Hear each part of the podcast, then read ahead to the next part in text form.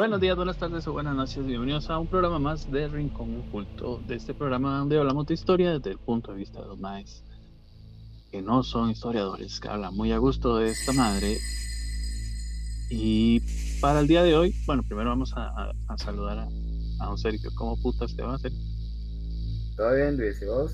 ¿Cómo, cómo estás? ¿Y cómo están una, una semana más toda nuestra estimada audiencia que nos escucha, que nos hace el, el honor de, su sintonía. Una eh, semana. Una semanita más. Sí, señora. Yeah. Eh... Escúpelo, que tenés algo que decir. Antes de hablar del tema de hoy, que tampoco, madre, no sé qué la vara porque se me olvida decirle, pero bueno. Noticias o comentarios cortos aquí. Hoy se estrenó, bueno, hoy, viernes 2 eh, de septiembre, eh, se estrenó por Amazon Prime El Señor de los Anillos, Los Anillos de Poder. Ah, cierto. Sí, sí, señor. ¿Viste, ¿Ya viste el primer episodio? Soltaron dos. Soltaron dos, dos capítulos. Ajá. ¿Qué? ¿Qué tal? No estoy. Soltaron los dos primeros. Yo vi los dos primeros. No, no me fijé si los soltaron. Sí. No, esa serie no la sueltan toda. En Amazon Prime es de, de a poco.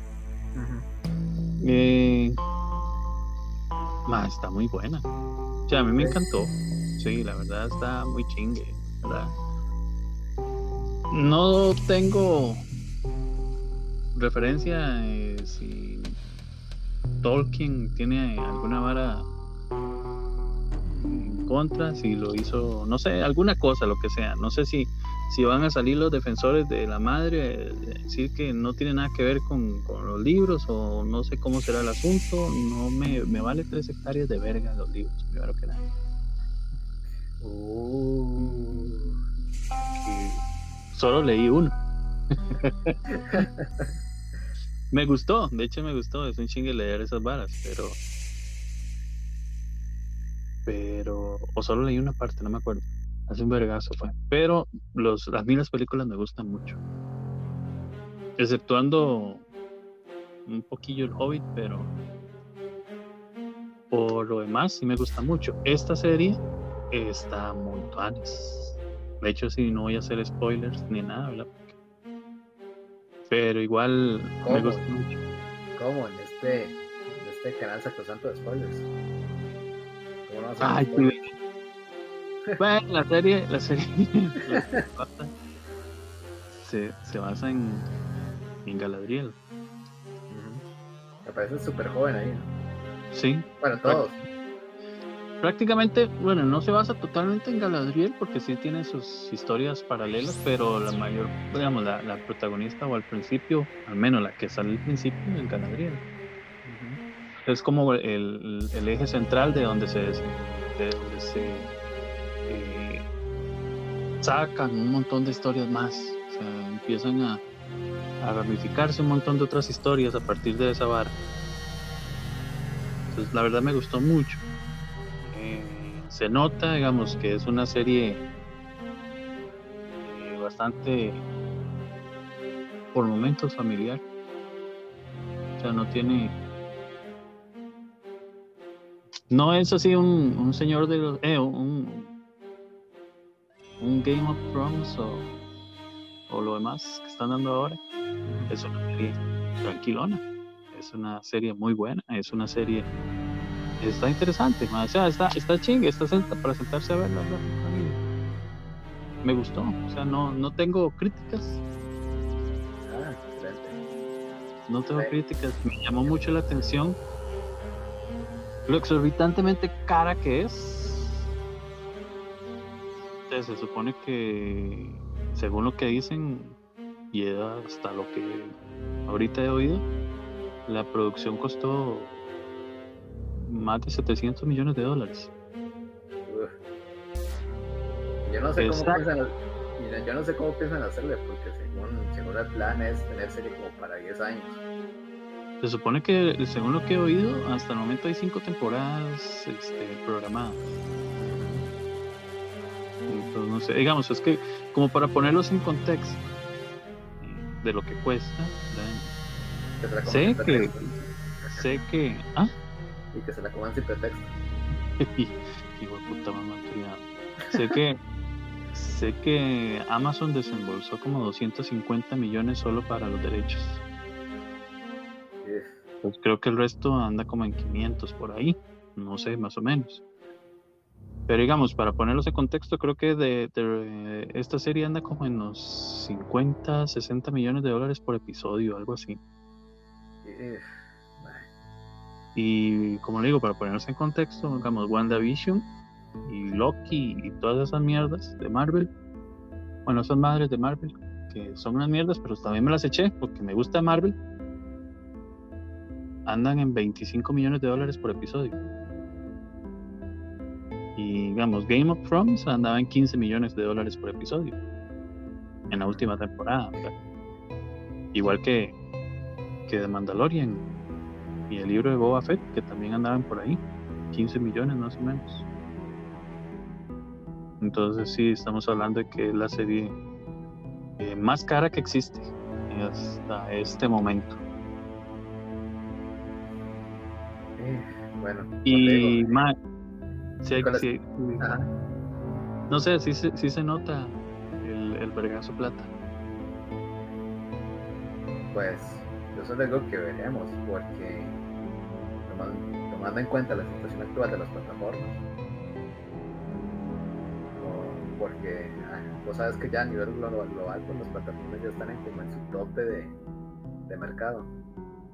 Más bien, lo más probable es que tiendan a bajar en, suscripciones. Ajá. Como ya está pasando.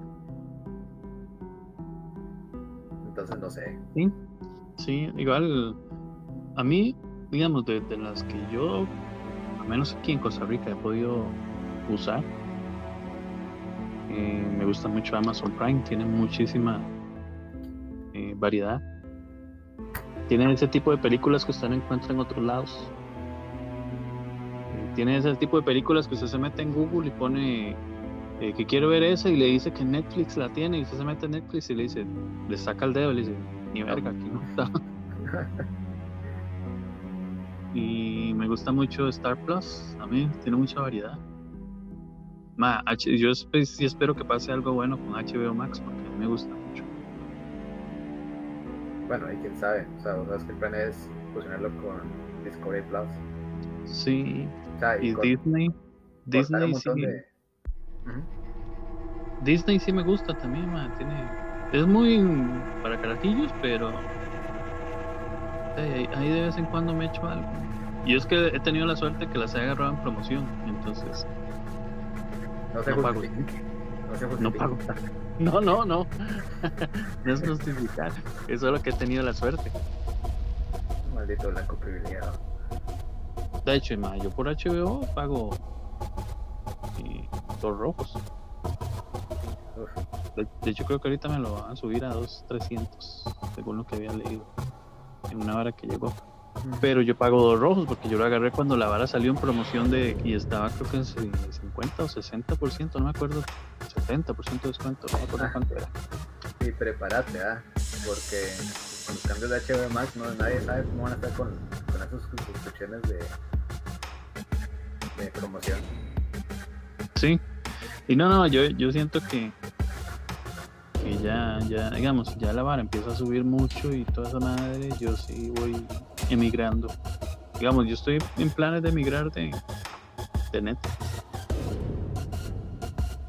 Sí, un montón de gente. Sí, madre, Netflix. Mm, es más, lo único que me ha le ha salvado esta vez fue Sandman. Si no hubiese tenido Sandman, yo creo que sí me habría ido hace un mes. un mes y medio te digo, 10 dólares, casi 10 dólares. A la economía costarricense ya pega. Sí.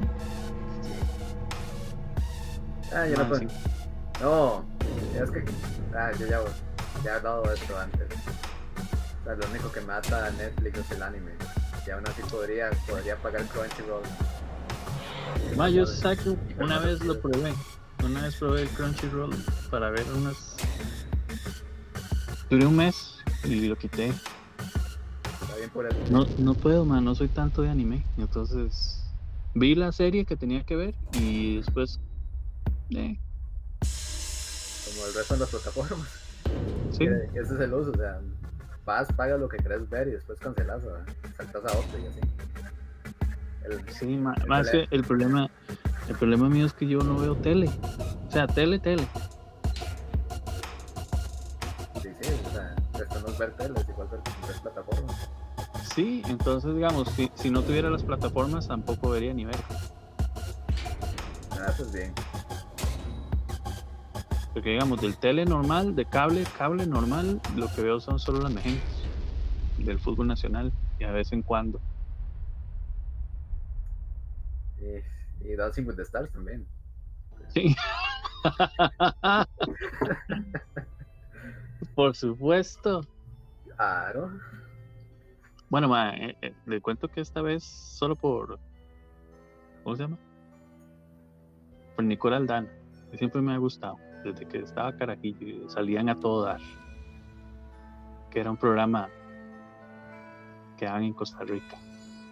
Costa Rica, Esta chica.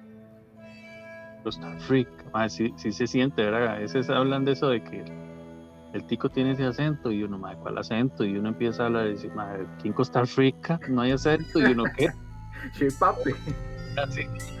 Ayupa. Que aquí, es- aquí usted sabe que cachete inflado, man. Sí, sí. Qué madre. Qué madre. Bueno, después de eso, no, no tengo ningún otro. Sí, bueno, te había comentado que vi Dragon Ball, Dragon Ball Heroes en cine. Ah, mae, eh, debo ser sincero. Eh, la vi. Digamos, la cinta creo que dura hora y media. Y siente como de dos. Yo, yo pude haber visto esta cinta en 15 minutos. Sí. Digamos, fui a- adelantando y adelantando y adelantando y adelantando y adelantando. Hasta que salían algunas partecillas ahí. Paraba, veía a la madre tres minutos, dos minutos y volvía a adelantar, adelantar. Se transformó aquel carpinga, se transformó aquel otro. Mira, se peleó aquí, se transformó este otro, ya terminó, vámonos. Qué mala que está. Te lo dije. Ma, qué bruto, qué mala que está, qué raja. Te lo dije. Oh, Ah, es- esas veces en que, que, que sí duele pagar una entrada de cine por, por verla. Por ver una cinta. Solo para ver a Bulma levantarse de las nalgas con un deseo del, de del Shenlong. Ma, qué rajado. O sea, que no sé cuán- cuántos millones gasta cada vez que, que usa las, las esferas para volverlas a colectar. Y pedirse deseos de cirugía plástica. ¿no? La gente Ma, la- qué mala que estuvo, de verdad, ma. Yo me, yo me quedé decepcionado. Yo, ¿qué es esto, güey? eh, ver a Gohan hecho un inútil hasta el final. Donde, donde ya, ya entendí es- es- esto que me enseñaste de la, de la ilustración que, hiciste- que, que querías hacer con este. Su ilustración o escultura, creo. Que era con el Goku con el pelo gris. Ajá. Sí, sí, sí, que algo sale de eso, pero con Gohan. Ya les hice spoiler, pero igual, o sea, vale, vale verga. Legal la situación. Sí, qué lástima, porque la anterior, la que era con Broly, sí está súper buena, man. Sí, ma. Pero esta sí está muy mala, Mm, muy mala. ¿Y algún otro dato aquí?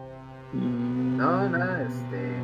Este fin de semana No, seguramente iré a ver este Nope, pues ya la viste. Sí, Hablaremos de Nope, seguramente. Ah. Ahí espero. Por eso es que más de todo no te había dicho ni Costa, porque yo sabía que iba a decir a algún momento a verla. O que menos querías verla. sí, Entonces, sí, sí. Sí, este fin de semana. Vi, ah, bueno, vi, vi una cinta de. Así rápidamente para entrar con la madre de A24. Ujú. Se llama Men. Hombre. Uh, controversial. Más, sí, sí, sí, sí, sí. Tiene. Es, es una cinta de terror increíblemente cargada de simbología. O sea, tiene hasta la verga de simbología por todo lado, desde que la cinta empieza hasta que la cinta termina, es simbología por todo lado. Eh, no es una cinta que usted diga qué miedo, qué terror, que esto, que lo otro, no. No tiene jumpscares, no. Es más, es una película de body horror. Pero según entiendo, man, si sos hombre y la ves, como que te vas a sentir un poco, un poco incómodo. Sí, ma, es que, bueno, no sé si. Nada, vale verga. Esta cinta ya salió hace rato. Ma, la... Empieza con una cinta, una, con una muchacha que está peleándose con un mae. Con el, con el novio, el esposo, no sé qué es. Eh, el mae le está diciendo que se va a suicidar porque la vieja le pidió el divorcio. Entonces la Mae hace mucho, mucho flashback al asunto del pleito con el esposo. Pero la trama principal es que ella se va a una casa en el campo a despejarse. Entonces la madre con, este, alquila una casa en el campo y se despeja y va a despejarse. La primera simbología ah, sale la primera escena. Digamos, al primer instante que la madre llega a la, a la casa, el campo. Porque la madre ve un manzano y agarra una manzana y se come. Se la come. Nada más. Ya ahí. Y el dueño del, de la casa se le queda bien extraño. Entonces ya ahí está como una esa simbología de Adán Eva. Entonces hay otra parte, digamos, ya la, lo interesante de la cinta es que ¿Qué pueden haber? Son como cuatro, cuatro actores, cinco, cinco actores puede tener esa cinta. Porque el personaje del Mike, digamos, el dueño de la casa, es el mismo actor que hace todos los demás personajes. Digamos, eh, hay dos Maes echándose las birras en, el bar, son el Mae y el Mae es la, cara del Mae. Hay un chamaco, es la cara del Mae. Hay un sacerdote, es la cara del Mae. Hay un Mae que está loco, es la cara del Mae. El bartender es la cara del Mae. El policía es la cara del Mae. Y así. Y todos son el maldito hombre. Todos son el maldito Mae, exacto. Entonces, él, lo que sí es, como dices vos, que si es hombre uno va a sentir algo raro ahí, incomodidad es porque hay un Mae, digamos, ella, ella tiene varias escenas en las que es como muy feliz cuando está cantando y, y como que rompe eh, con esos temores que ella tiene en muchas oportunidades, como digamos, hay un túnel gigantesco en aquella se ve como que al principio le da miedo, pero empieza a, atravesar el puente, el túnel y la madre empieza a cantar. Me gustó mucho ese detalle porque la madre silba o pega gritos, como que pega gritos, pero como canción, como una canción, como un tono musical. Entonces utilizan ese tono musical que ella provoca para el resto de la película en varias escenas. Entonces me gustó mucho ese detalle, pero digamos, todas son escenas en las que la Mae como que busca, eh, ve que todo se le está complicando, pero ella misma sale de la banda. Entonces es ese detalle de feminismo. Luego no tan feminista, sino más como de, empoderamiento, más o menos, por decirlo Entonces hay varias escenas en las que hay una escena en la que la madre la persigue un mae chingo, que está loco, el mae está bien camote, pero es, es un mae que anda en la naturaleza, anda chingo y anda en la naturaleza. De hecho el mae, eh, la simbología más fuerte que tiene es que el mae chingo se la encuentra, se mete a la casa, digamos, llega y empieza a buscarle todo. La mae logra eso, que jale. En la otra escena, en la última escena, el mae está como que haciéndose heridas en la cara y en el cuerpo y se mete hojas de árboles y plantas. Entonces hay una escena en la que se toman al mae cuando el mae se encuentra con la vieja, con la muchacha, Y el mae tiene una cara como si fuera una planta, como si fuera un árbol verde, con ramas, con troncos, pedacillos de tronco y así. Y el mae tiene una super panzota y empieza a parir. Empieza a parir al mismo mae, o sea, al chamaco. Ah, bueno, no, al chamaco no me acuerdo si era el chamaco. Empieza a parir un mae. Digamos, hay una escena en la que ella le pone una vara al mae entre los dedos de la mano y él atraviesa el cuchillo. Entonces el mae se corta casi que más abajo de la muñeca. Entonces el mae le queda la mano partida. Tres dedos de un lado y dos dedos del otro. Entonces, todos los maes que salen después de esa escena, todos salen con la mano hecha un banano. Entonces sale la escena en la que el mae empieza a parir y todos los maes que él está pariendo son el mismo mae. El mae termina de parir, el bicho que sale de parir o el mae que sale de haber sido parido, le empieza a crecer la panza y vuelve a parir otro hijo de puta. Y el mae que sale de ahí le crece la panza y vuelve a parir otro mae. Y así. Ah, Mientras ella, eh, Esas ella va caminando, ella va caminando hasta atrás, hasta atrás, hasta que llega un toque y se para. Y el mae que vuelve a parir otro. No mentira, el mae se despedaza, despedaza otro, al último lo despedaza para salir. Eh, de hecho, al mae le sale por la boca las patas del mae. Ok. Ya se puso más raro de lo que, de lo que Sí. esperaba. Ya, ya, ya no está pariendo, sino que el mae le sale por la boca y entonces despedaza al otro mae. Y lo que sale es el, el marido que se, que se suicidó. Porque hay un montón de, de- Entonces es como esa vara de que eh, el machismo se hereda. Ajá. Entonces hacen ver como esa, esa simbología de que el machismo se va heredando generación tras generación. Entonces, el MAE no se suicida, digamos, hay un- una vara, porque son, son específicos, digamos, en un chamaco, eh, un sacerdote, que ella se confiesa con el MAE, por decirlo así, se confiesa y el MAE es muy machista. Y el mismo MAE le dice que seguro él se divorció porque ella le hizo algo y no le dio chance de, de explicarse, porque el MAE le mete su vergazo, el esposo. Antes de suicidarse le, metes un, le mete un vergazo. Ajá. Entonces ella se levanta en- enojada, con la nariz hecha un banano, y lo echa a la casa.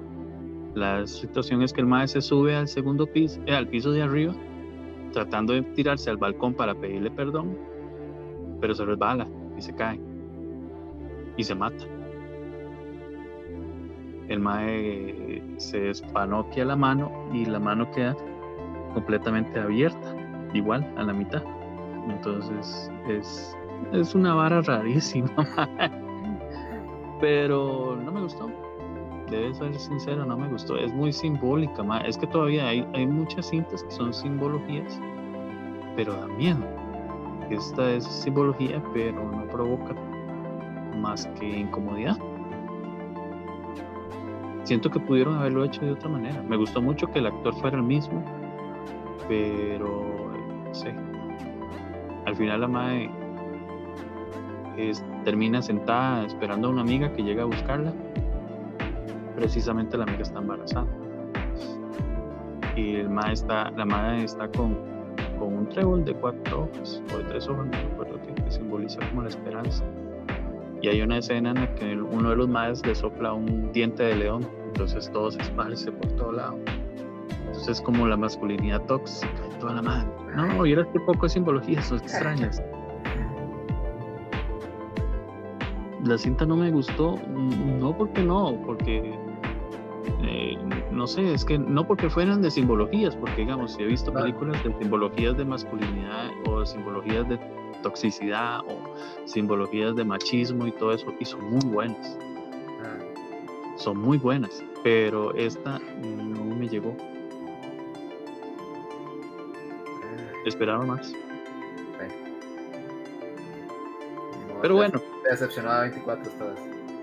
de esa sí, porque de me gustó mucho todo en todas partes al mismo tiempo. O me gustó mucho X, que ese es el slasher. Ese me gustó mucho.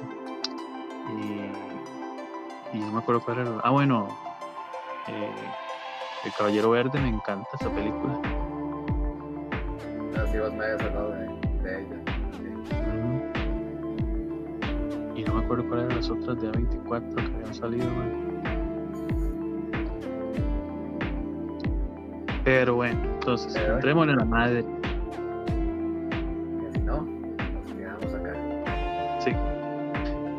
Para el tema de hoy, eh, es un poco distinto. Por lo general, el tema es dedicado a una cosa en particular. Pero esta ocasión es como a una persona en particular. A vos.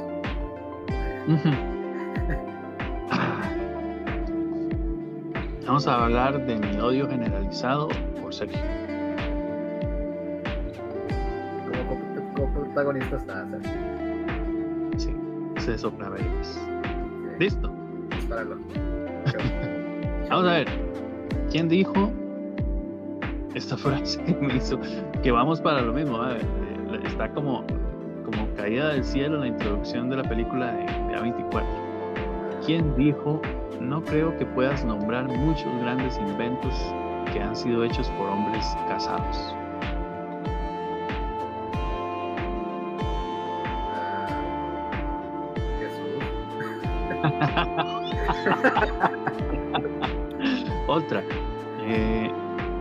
Invade constantemente la sensación de haber sido el primero en escuchar el saludo de un planeta a otro.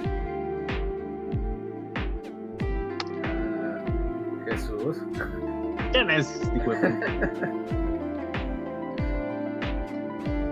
Estás poniendo igual de simbólico cada 24.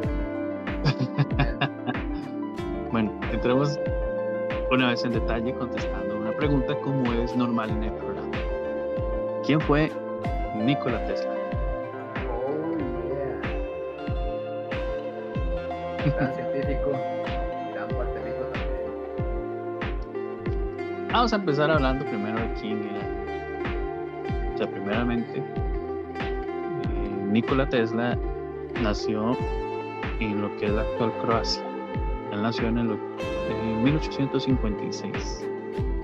Según lo que cuentan las historias, cuando él tenía tres años, vivió un episodio que marcaría más que todo la dirección de su vida. O sea, se dice que él estaba jugando con un gato y el roce de su mano produjo una lluvia de chispas y él quiso averiguar cuál era el motivo. Entonces cuando se lo preguntó a su papá, que era un sacerdote orto- ortodoxo, este le explicó que se trataba del mismo fenómeno que ocurría en los árboles durante una tormenta,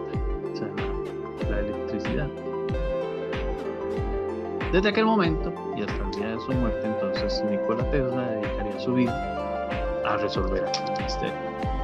Con 17 años, se cuenta que el mae enfermó de cólera y estuvo a punto de no recuperarse. Entonces el papá le prometió que una vez restablecido lo iba a enviar a la mejor escuela de ingeniería que hubiera.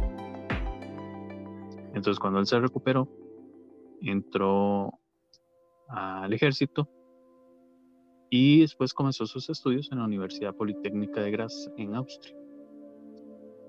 Y comenzó a gestar el propósito que le acompañaría para siempre, que era el idear el modo en que la energía gratuita pudiese llegar a todo el mundo. Luego en 1881 viajó a Viena, donde trabajó en la Compañía Nacional Telefónica. Y después de eso se trasladó a París, donde encontró trabajo en la compañía de Edison. Desde Francia viajó hasta Nueva York. Y ese mismo año, eh, de hecho ese, ese mismo año fue cuando llegó la Estatua de la Libertad, en 1884. Y él acudió directamente a las oficinas de Tesla, eh, de, de Edison. Ah, y, y ahí, a partir de ahí, es donde tenemos todas las historias que tenemos, hasta en las películas. O sea, es, la idea es tratar de como de hablar más que todo de sus inventos y sus, no sé, sus particularidades, porque tenía muchísimas particularidades. Y su pleito contra Edison. Y su pleito contra Edison, que fue mucho de lo que dio origen a la guerra de las corrientes. En base a eso tenemos el sistema de, corriente eléctrica que, con el que, es, que, funciona al día de hoy, ¿verdad? Con el que transmitimos esto, este podcast y utilizamos la luz y cocinamos, etcétera. Sí. De hecho, la historia cuenta que eh, el MAE llegó eh, a hablar con Edison, con Thomas Alva Edison, eh, y él lo recibió por una carta de recomendación que había recibido del antiguo jefe que tenían que tenía Tesla. El MAE se llamaba Charles Batchelor. Y él le puso una carta, o le escribió una carta que conocía a dos grandes hombres. Uno de ellos era él, y el otro joven, el otro era el joven que portaba esa carta. Entonces, ese mismo día lo contrató, Edison lo contrató, pero la relación que tuvieron fue así como, no fue como muy, muy amena. Perdón, se me secó la garganta. o sea, entre, la historia cuenta que entre ambos existieron diferencias, o sea, enormes diferencias, que crecieron con el tiempo. Y estas diferencias se plasmaron más en la forma de, de, plantear y ver los resultados del trabajo. O sea, mientras Edison era, eh, o fue el primer introductor y un firme defensor de la corriente continua, como dice Sergio, Tesla era convencido de que la corriente alterna era una solución mejor, que es lo que seguimos usando, como dijo Sergio, ahorita en nuestros hogares, hace más de 150 años después, prácticamente, mucho más. Y eso a dónde vamos, que esta es la disputa que se conoce como la guerra de las corrientes, que fue lo que les dije ahora. O sea, la idea de Tesla era mejor. Pero el problema es que él necesitaba a Edison para ponerla en práctica. Y Edison, Edison defendió su propia teoría a toda costa y Mae no iba a dejar que, de que este extranjero llegara a la ciudad a arrebatarle toda la fama que el Mae había hecho. Y obviamente estaba peligrando el imperio que ya tenía. Entonces, el problema fue que Tesla se topó con una, con una gran campaña de difamación por parte de, Edison. Obviamente Edison no iba a poner en riesgo tampoco su fortuna. Y el Mae recorrió Estados Unidos con la intención de demostrar la peligrosidad de la corriente alterna. Que de hecho hay una, una historia eh, de que decían que electrocutó animales, hasta un elefante, creo que había. elefante, Todo para desacreditar la propuesta de Tesla.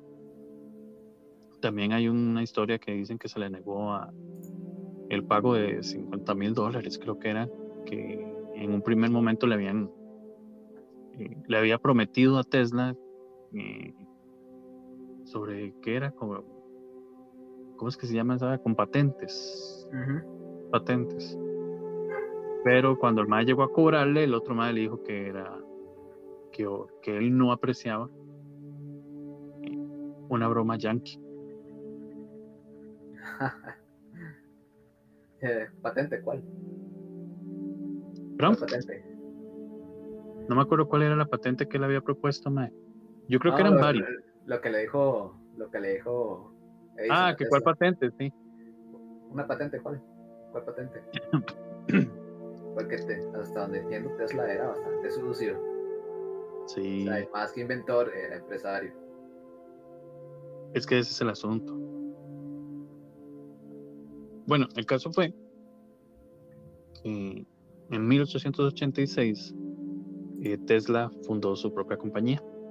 Se llamaba Tesla Electric Light and Manufacturing. Bueno, el asunto es que él fundó su propia compañía. Y el problema fue que en sus inicios no estuvieron muy de acuerdo todos los inversores con los planes que él tenía para el desarrollo de un motor de corriente alterna.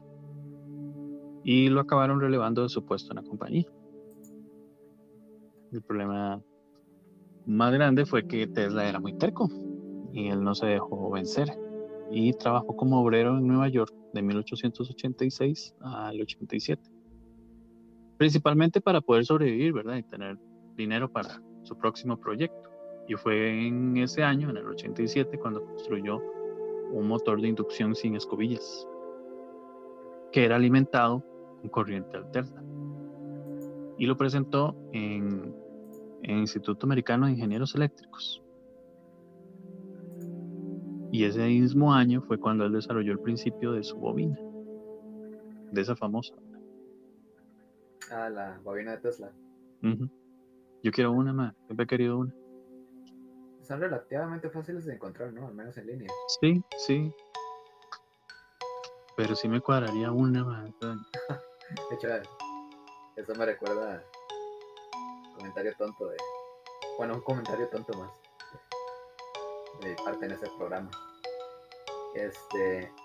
Eso me recuerda una vez que fuimos por cuestiones de trabajo. Parte del equipo se fue al Museo de los Niños. Ajá. Acá en Costa Rica. Este. Y más en específico estábamos en la parte de, en la parte que tiene la empresa donde trabajamos tiene un pabellón donde explica la parte de energía eléctrica. Entonces, para, para ponerlos en contexto, mucho lo que se ve en el, Museo de los Niños son como, es como, digamos, atracciones científicas, pues, o sea, tienen gadgets, cositas que te explican diferentes cosas de, no sé, biología, cosas del espacio, en este caso, cosas de, la energía eléctrica. Y hay una bobina. íbamos yo y otro, y otro compañero. El burro por delante Sí. Pase usted.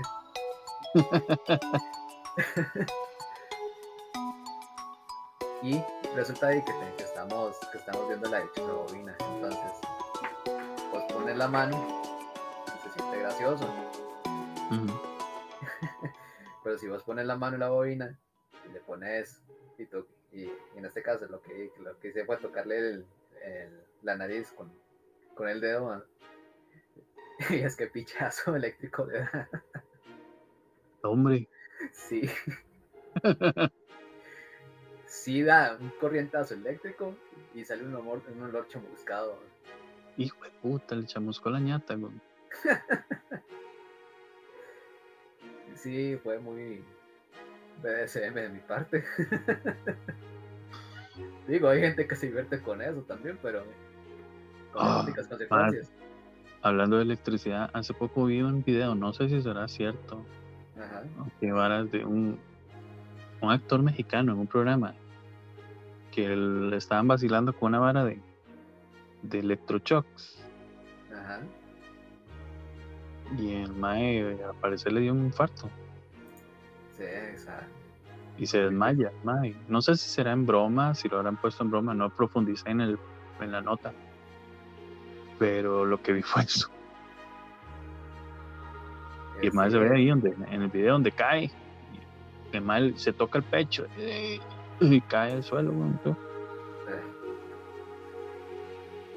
Que puede ser posible porque o sea, se puede jugar, pero siempre con cuidado y, sabiendo qué carajos lo que Sí, hasta no, visto no, has visto los videos de los más que, que reciben choques eléctricos, como queda el cuerpo de, los espasmos que le agarra, que usted no puede ni soltarse. De hecho, lo que he visto es el, digamos que existe un aparatito en especial que es como un tubito vacío que te tira descargas eléctricas. la, placer sexual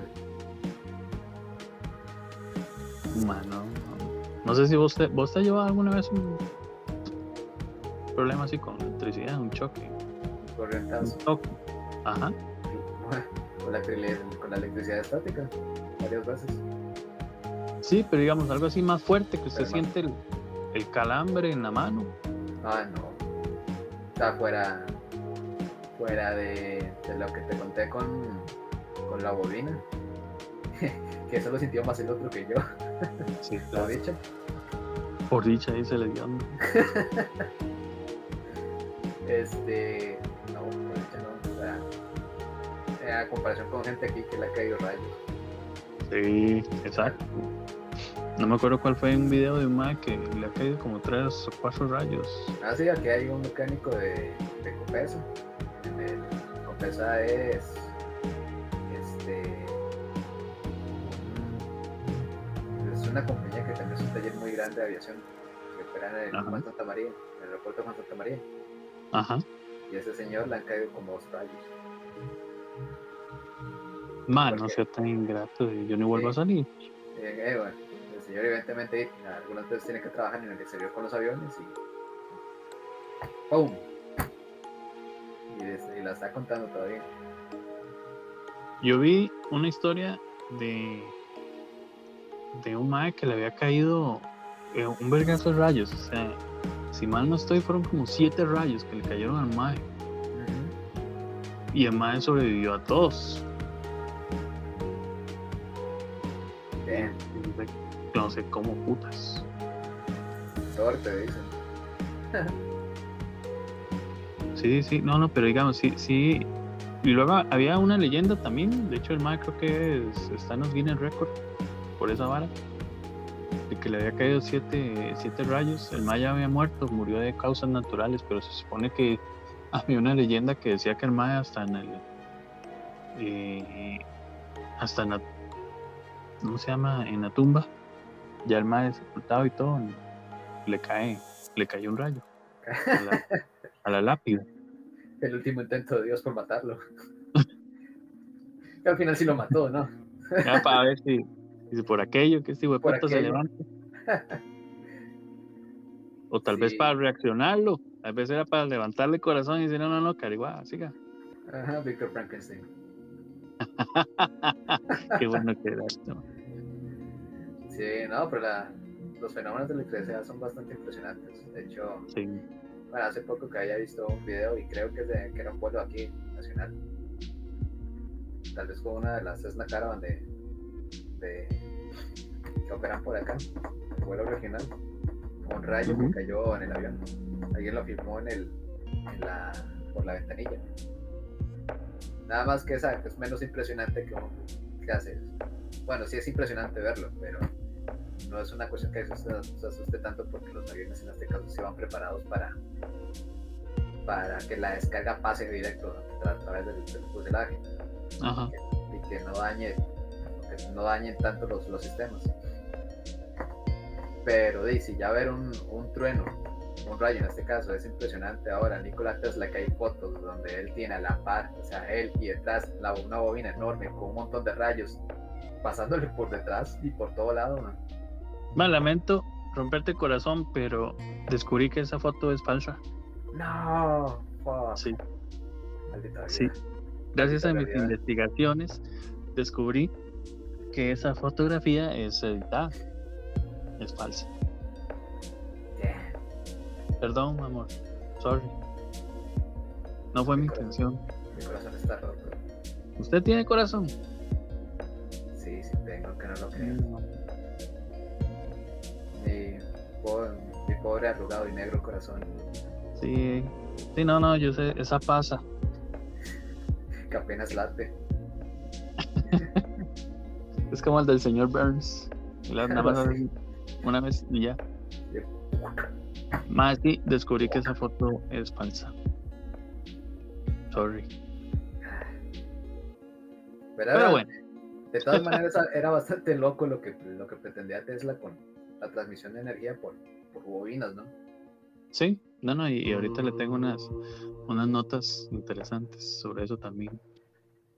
Pero bueno, retomando un poquillo, así como las historias, o la historia más que todo. el- eh, ah, bueno, como ya les había dicho, ese, ese año, en 1888, desarrolló el principio de esa bobina. Eh, empezó a trabajar con George eh, Westinghouse, el dueño de, de las refris, de las marcas de refrigeradora y de varios eh, aparatos eléctricos. Él tenía una compañía que se llamaba Westinghouse Electric Manufacturing Companies en los laboratorios de Pico. Y él había escuchado mucho y con mucha atención las ideas que tenía Tesla sobre los sistemas polifásicos, que le podían permitir la transmisión de corriente alterna a larga distancia. Entonces el MAE apostó por él. En 1893, él trabajó con más fuerza con Westinghouse en el desarrollo de un proyecto para conseguir el, el suministro eléctrico de la ciudad de Búfalo, aprovechando la fuerza de las aguas de las cataratas del Niágara. Y el problema fue que en 1895 un incendio en el laboratorio de Tesla causó pérdidas incalculables a la ciencia. Además de que el edificio, en el edificio se destruyeron todos los proyectos que existían. Entonces, él ha tenido, o tuvo más bien, una, una vida bastante complicada. Pero bueno, él en 1898 se volvió a presentar. de hecho, se presentó en la primera exhibición eléctrica que se realizó en el Madison Square Garden. Y se presentó con un invento que se llamaba el teleaumatón. Eh, que era, eh, es un bote en miniatura que es controlada a distancia por radio. O sea, Tesla lo que buscó fue venderle la idea al ejército estadounidense, pero el ejército y la marina le mostraron muy poco interés. Entonces, eh, el problema fue que tampoco constó como inventor del aparato, porque de hecho el, aparato, eh, el mérito de la invención se la llevó el ingeniero que construyó la barra. O sea, él era la idea, toda la madre eléctrica todo el asunto, pero el ingeniero eh, se llamaba Leonardo, Leonardo Torres creo, fue quien patentó en 1930, en 1903 el, el telequino, le puso. O sea, es prácticamente el, el, primer, eh, ¿cómo se llama esta vara? Dron. El primer dron que existió. De hecho, se consideró el primer aparato de control, eh, de radiocontrol de la historia. Y ahora tenemos esos drones. Sí. Y todo, todo el avance también en robótica. Ajá. O sea, el, el tuvo muchísimos problemas a lo largo de toda su carrera. De hecho, tuvo problemas hasta, hasta con Marconi. Que Marconi es el, que se le atribuye el invento de la radio. La radio. De hecho, Marconi ganó el premio Nobel en 1909 por ese invento. Pero Tesla había patentado la idea en 1896. El, único el problema fue que la, la, oficina de patentes había dado marcha atrás con la patente de Tesla y acabó otorgándoselo a Marconi. Entonces, o sea, de hecho, mucha gente dice que, fue por presiones económicas que se las dieron a, a Marconi, no a Tesla. De hecho, finalmente, en 1943, la Corte Suprema de Estados Unidos le reconoció a Tesla, poco antes de que él muriera, como el inventor de la radio y le devolvió la patente. Entonces, por lo menos tuvo una. Al menos, pero ya para qué, se está muriendo. Ya para qué. Sí, ya vale, veré. Pero bueno, vamos a ir a una pequeña pausa y ya regresamos para la segunda parte para hablar un poquito más a fondo, porque aunque este programa es de historia, tiene su lado misterioso, entonces vamos a hablar en la segunda parte de ese lado oscuro de Nikola Tesla. Ya regresamos.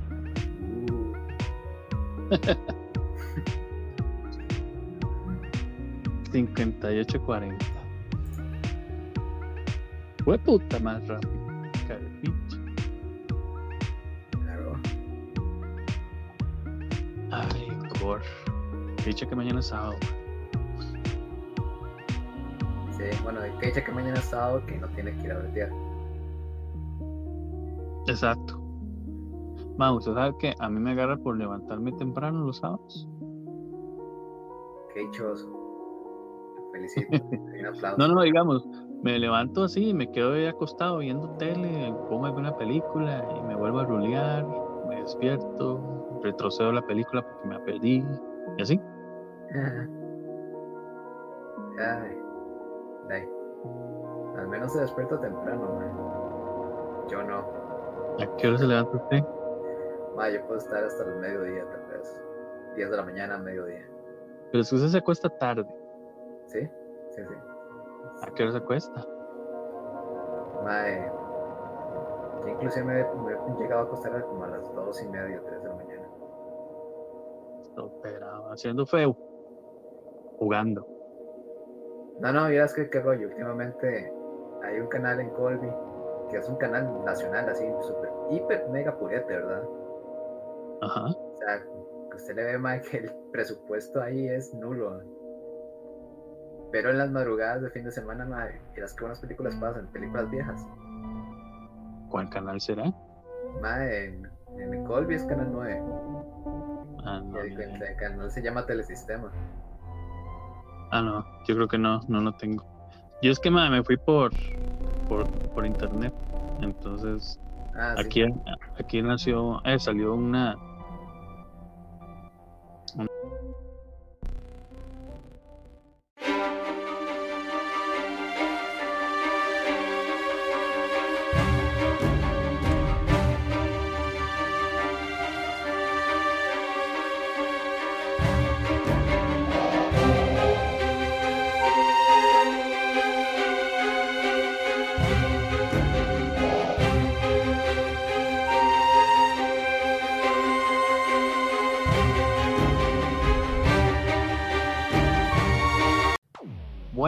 Regresamos para la segunda parte.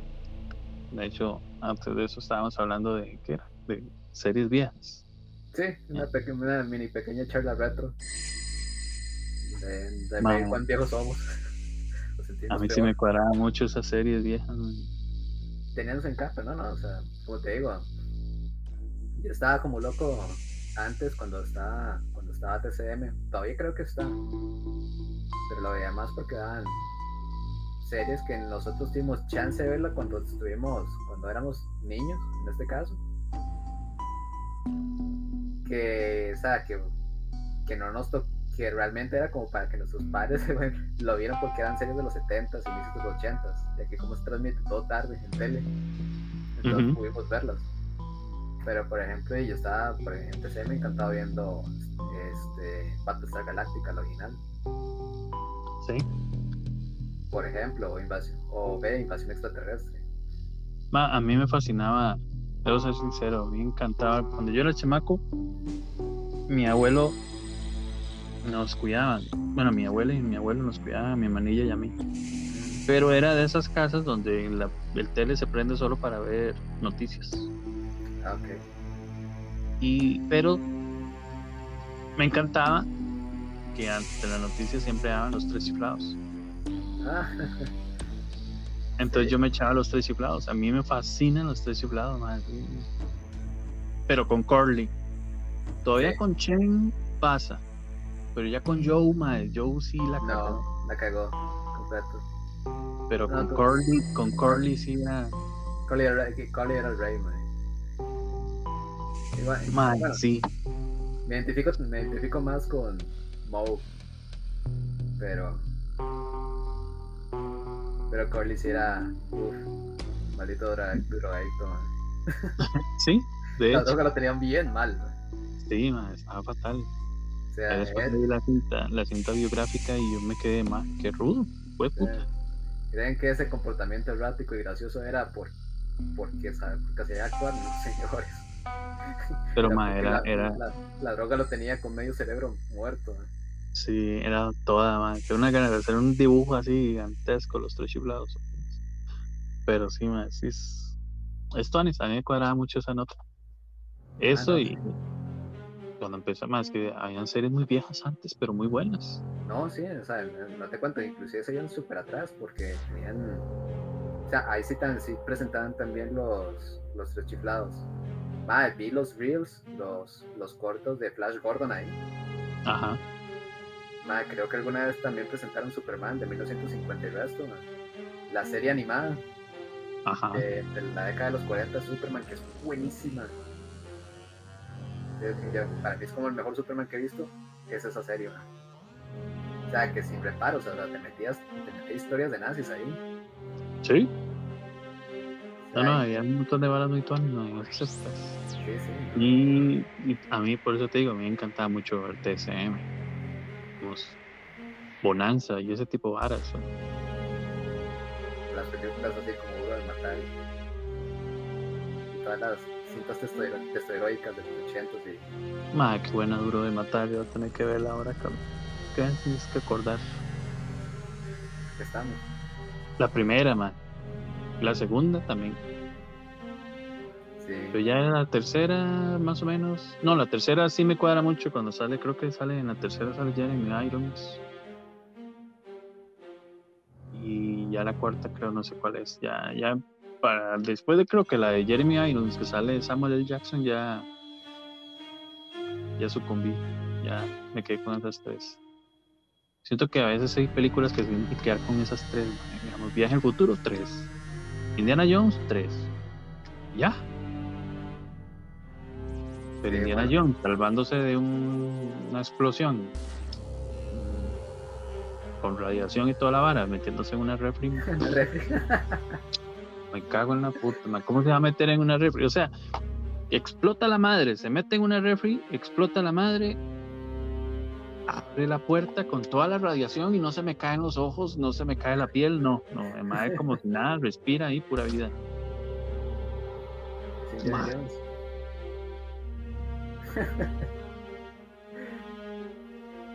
Cola. Ah, pero la, cosa, la, la, cosa, era que uno ya, ya es mucho, mucho de este contenido ya, ya casi que es imposible de, de localizar incluso en plataformas. No, sí, yo usted le pregunta ahorita a mucha gente quién es Mike, Michael Landon.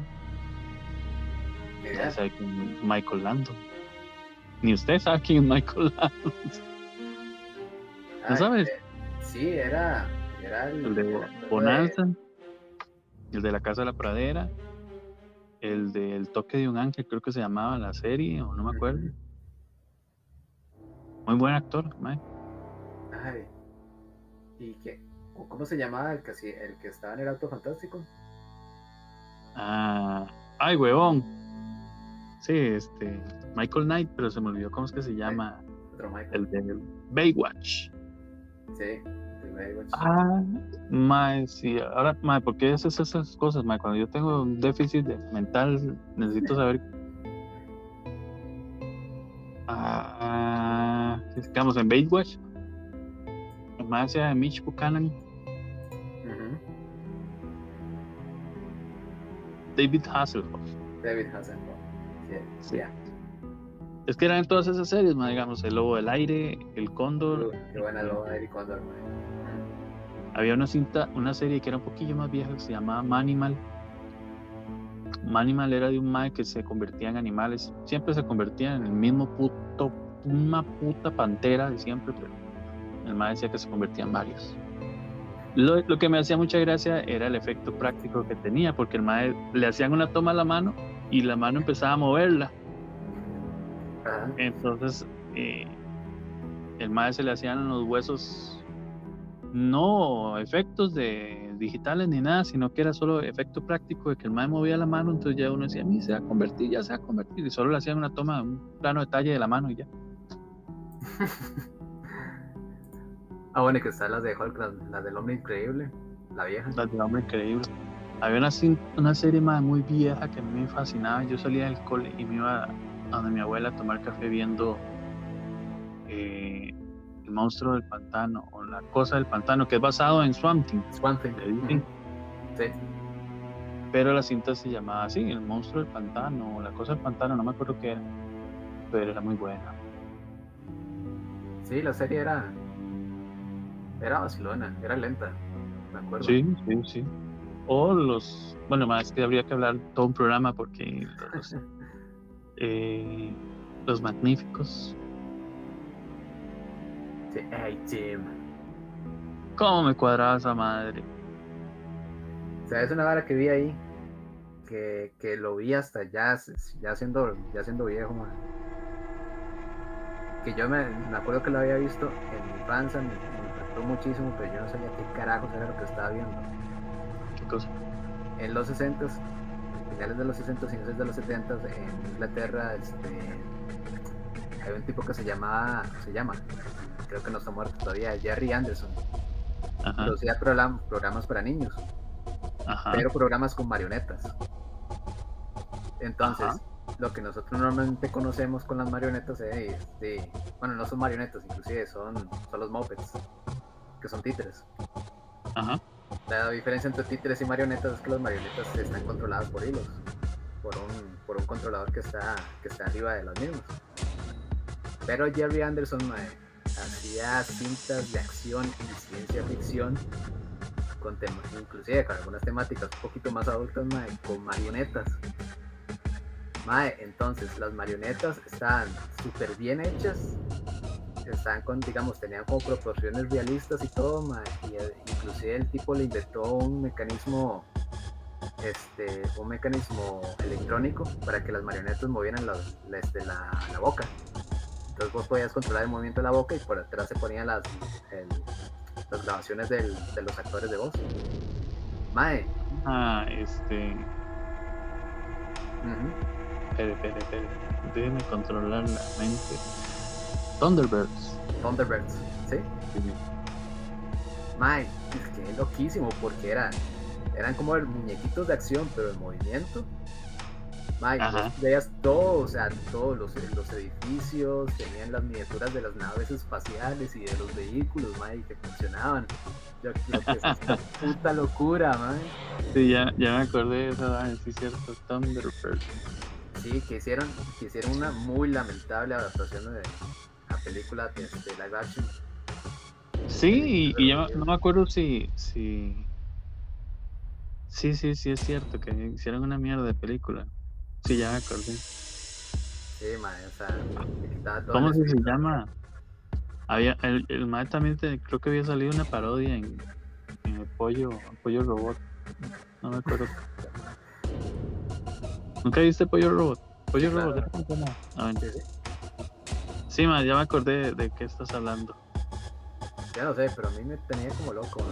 Y me eran varias series que tenían, porque no era solo Thunderbirds. De hecho, antes de Thunderbirds había sacado más series. Sí, el... lo, que la, lo que la más la pegó era con Thunderbirds, el Capitán Escarlata y Joe 90. El Capitán Escarlata. Sí. Sí, de Joe, de Joe 90 sí me acuerdo también lindo ejemplo de explotación infantil. El lado oscuro de Nikola Tesla. Uh. Más sí es. Ah, qué bueno es recordar esa mierda. Pero bueno, eh, Tesla. Eh, hay un montón de, de. ¿Cómo se llama? De creencias y de mitos alrededor de, de Tesla. Hay muchos que sí, eran, sí eran completamente reales, como el hecho de que tenía un desorden obsesivo compulsivo bastante fuerte, o sea, que tenía muchísimas manías, muchísimas fobias. Y se dice que hacía las cosas basándose en el número 3. Entonces, digamos, por decirte un ejemplo, se decía que el maestro se hospedaba en hoteles que digamos, cuando se hospedaba en hoteles, se quedaba en habitaciones, que el número de la habitación fuera divisible entre tres. Ok, sí, sí tiene tox. sí, sí, ya con eso. Eh, era muy obsesionado con la limpieza y le tenía mucho, mucho temor a los, a los gérmenes.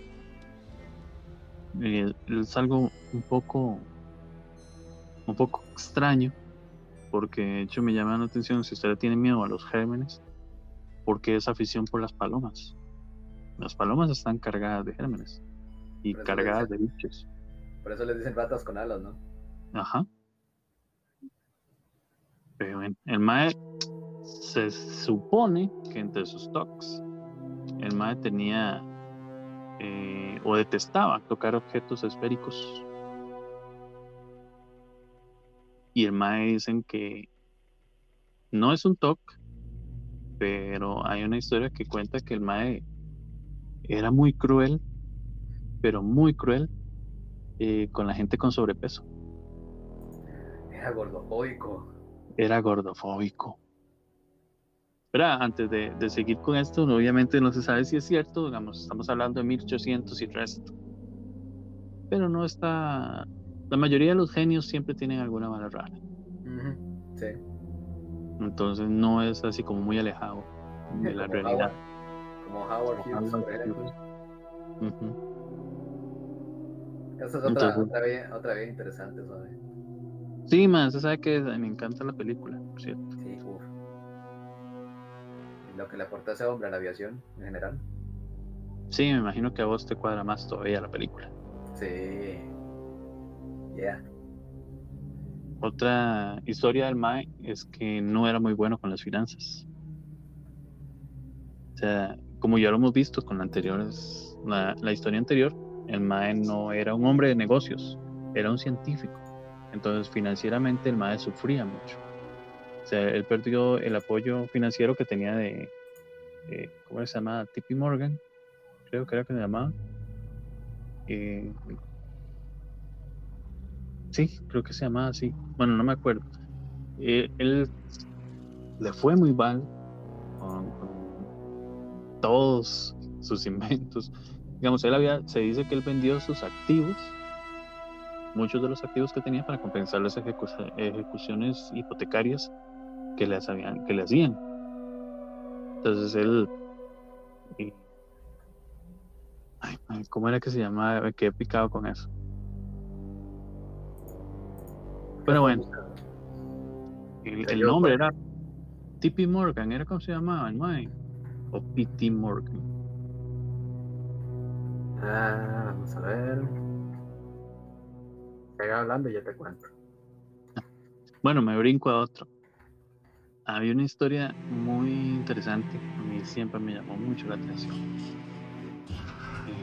Y, la he encontrado en varios lados, que es lo que habla del, del falso terremoto. Habrá sido, perdón, perdón que te interrumpa, JP Morgan. JP Morgan. Yo me acordaba que era con Pi, pero no me acuerdo que, no me acordaba que era el otro. Con Pi de puta, con el puto falso terremoto de Manhattan. Hay una historia que cuenta que él vivía en un edificio. Se supone que el edificio empezó a moverse muy fuerte como si fuera un terremoto, pero solo el edificio la historia cuenta que la gente empezó a llamar a la policía. La policía llegó y empezó a desalojar a la gente porque el edificio no dejaba de moverse. Entonces, se cuenta la historia que empezó a tocar la puerta de, de Tesla.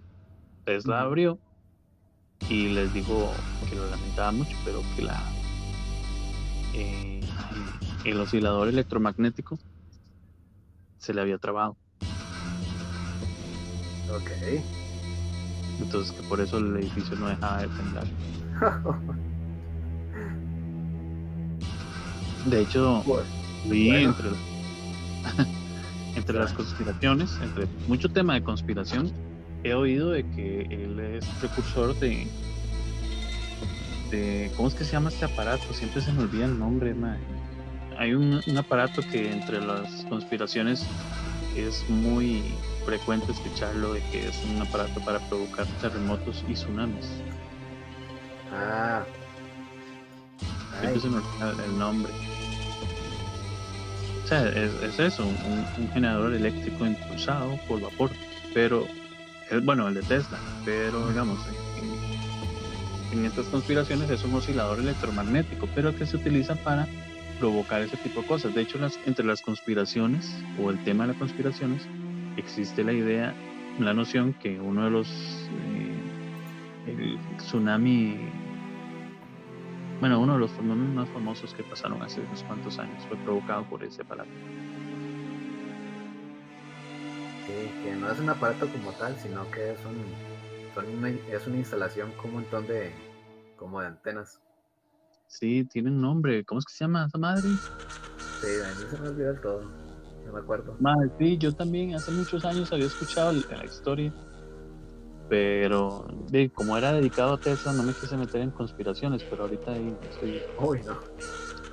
¿Cómo que no vas a hablar del Valle de la Muerte? El, rayo y la muerte es uno, por supuesto que hay que hablarlo, pero digamos, ese tema de conspiración es, solo como eh, que el aparato y ya. Porque de hecho eso se dice que fue cuando, cuando Tesla murió, el gobierno de Estados Unidos se metió y se robó todo lo que existía en, la, en el apartamento del MAE, en la casa del MAE. Bueno, sí, sea, el FBI. Eso sí pasó. El FBI confiscó todos los papeles que tenía Tesla en el apartamento. Ajá. Entonces que a partir de eso fue que crearon ese aparato. Sirve para esas cosas.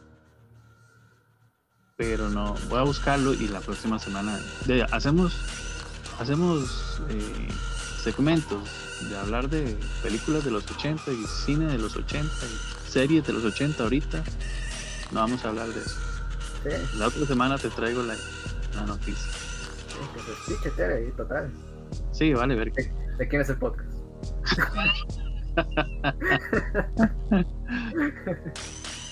pues sí, entonces eh, la historia es esa, o, esa es una de las tantas historias, que el Mae de lo encontraron trabajando en su laboratorio, pero la máquina se había trabado y el edificio no dejaba de temblar. Bueno, el edificio y parte de, de, Manhattan. Y lo que el Mae cuenta, bueno, lo que, lo que la historia cuenta es que el Mae terminó destruyendo el, aparato porque no logró destrabarlo.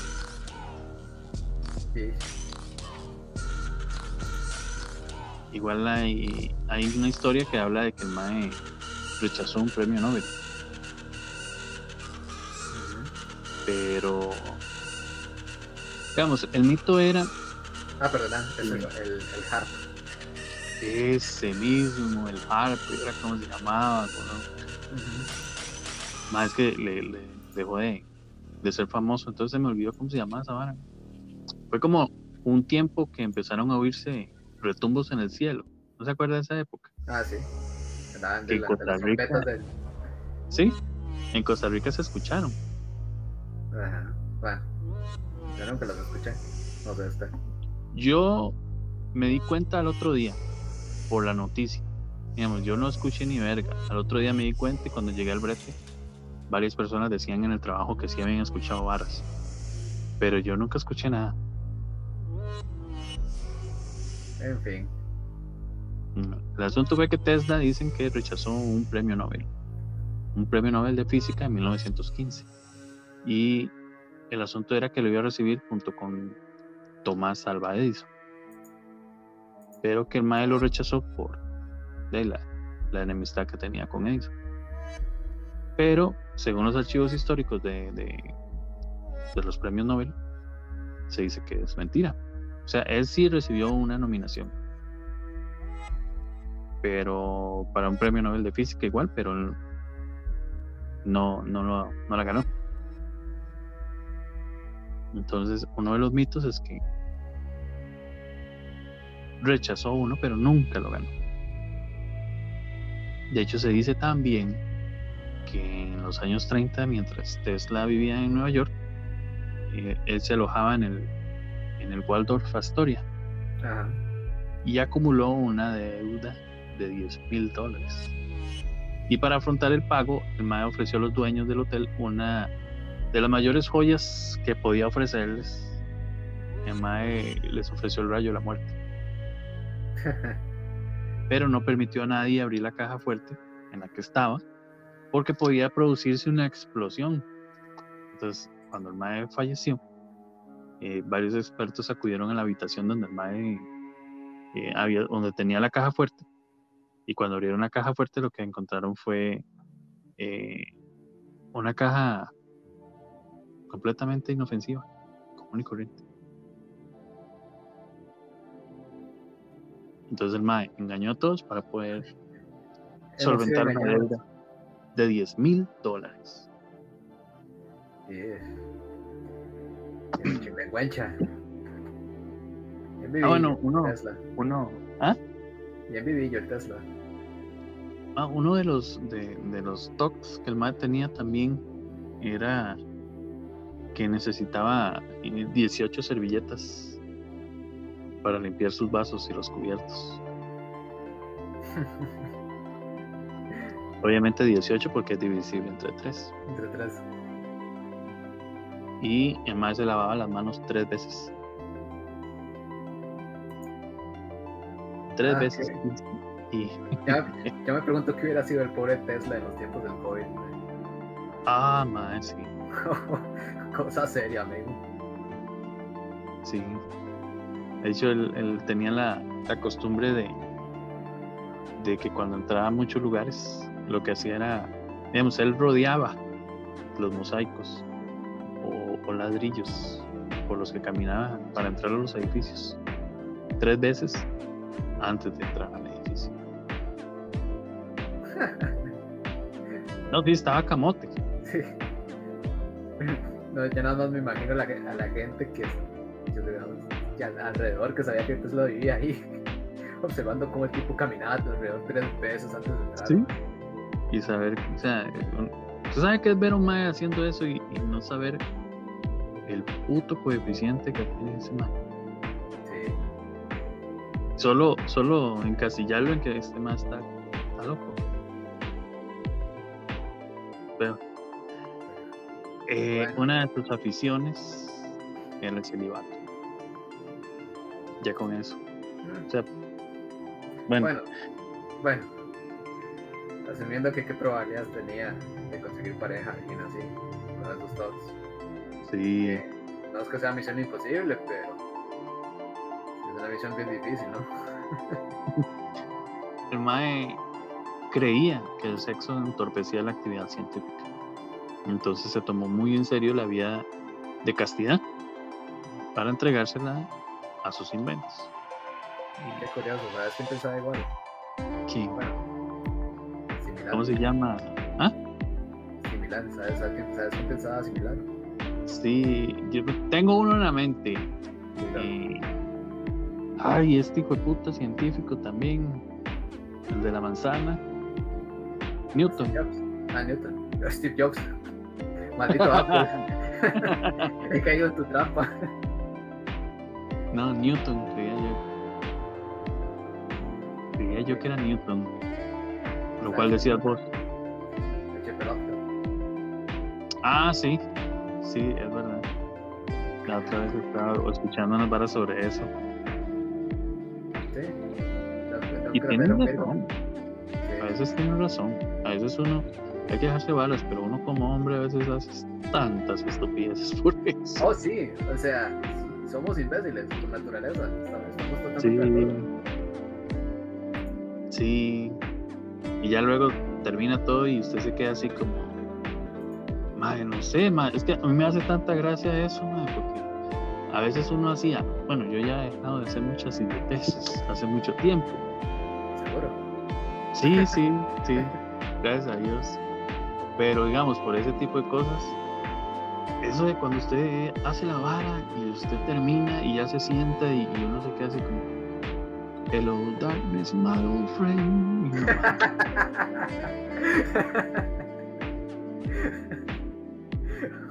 Oh my god, what the fuck I've done.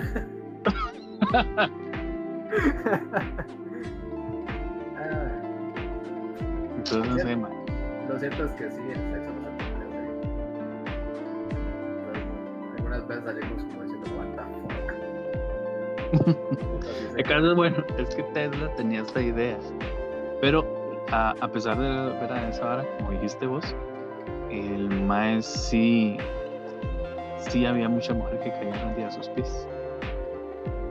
Más que todo por la fama que el Mae tenía. Eh, Por ejemplo, de, de, de los talentos más repartidos del mundo. Al- al- supuestamente, la historia cuenta que al final de su vida el Mae sí se cuestionó mucho si, si debió haber sacrificado tanto su vida por la ciencia y, y, era correcto que ella renunciaba al amor. No lo sé. Porque por lo que tiene. O sea, puede que sí, pero por de todas maneras, él era una persona muy obsesiva O sea, estamos hablando de un hombre que no dormía más de 3 o 4 horas al día.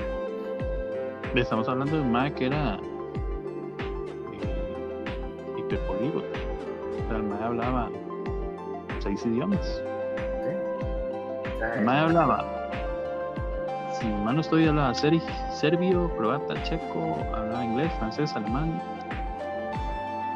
Y creo que hablaba más todavía. Creo que hablaba hasta húngaro, italiano y latino. Estoy hablando más de seis. Imagínate vos. Y además de. creo que hablaba como ocho más por ahí. Y fluido, ¿verdad? No era. Era poquito lo que hablaba. Sí. Y un inventor consagrado. Porque el tipo nunca dejaba de, investigar y de estar en su taller. alguna, creo que, está una historia que dice que alguna vez tuvo, tuvo asistentes. O sea, que ellos inclusive tenían que recordarle que comiera. ¿Te imaginas, man? Sí.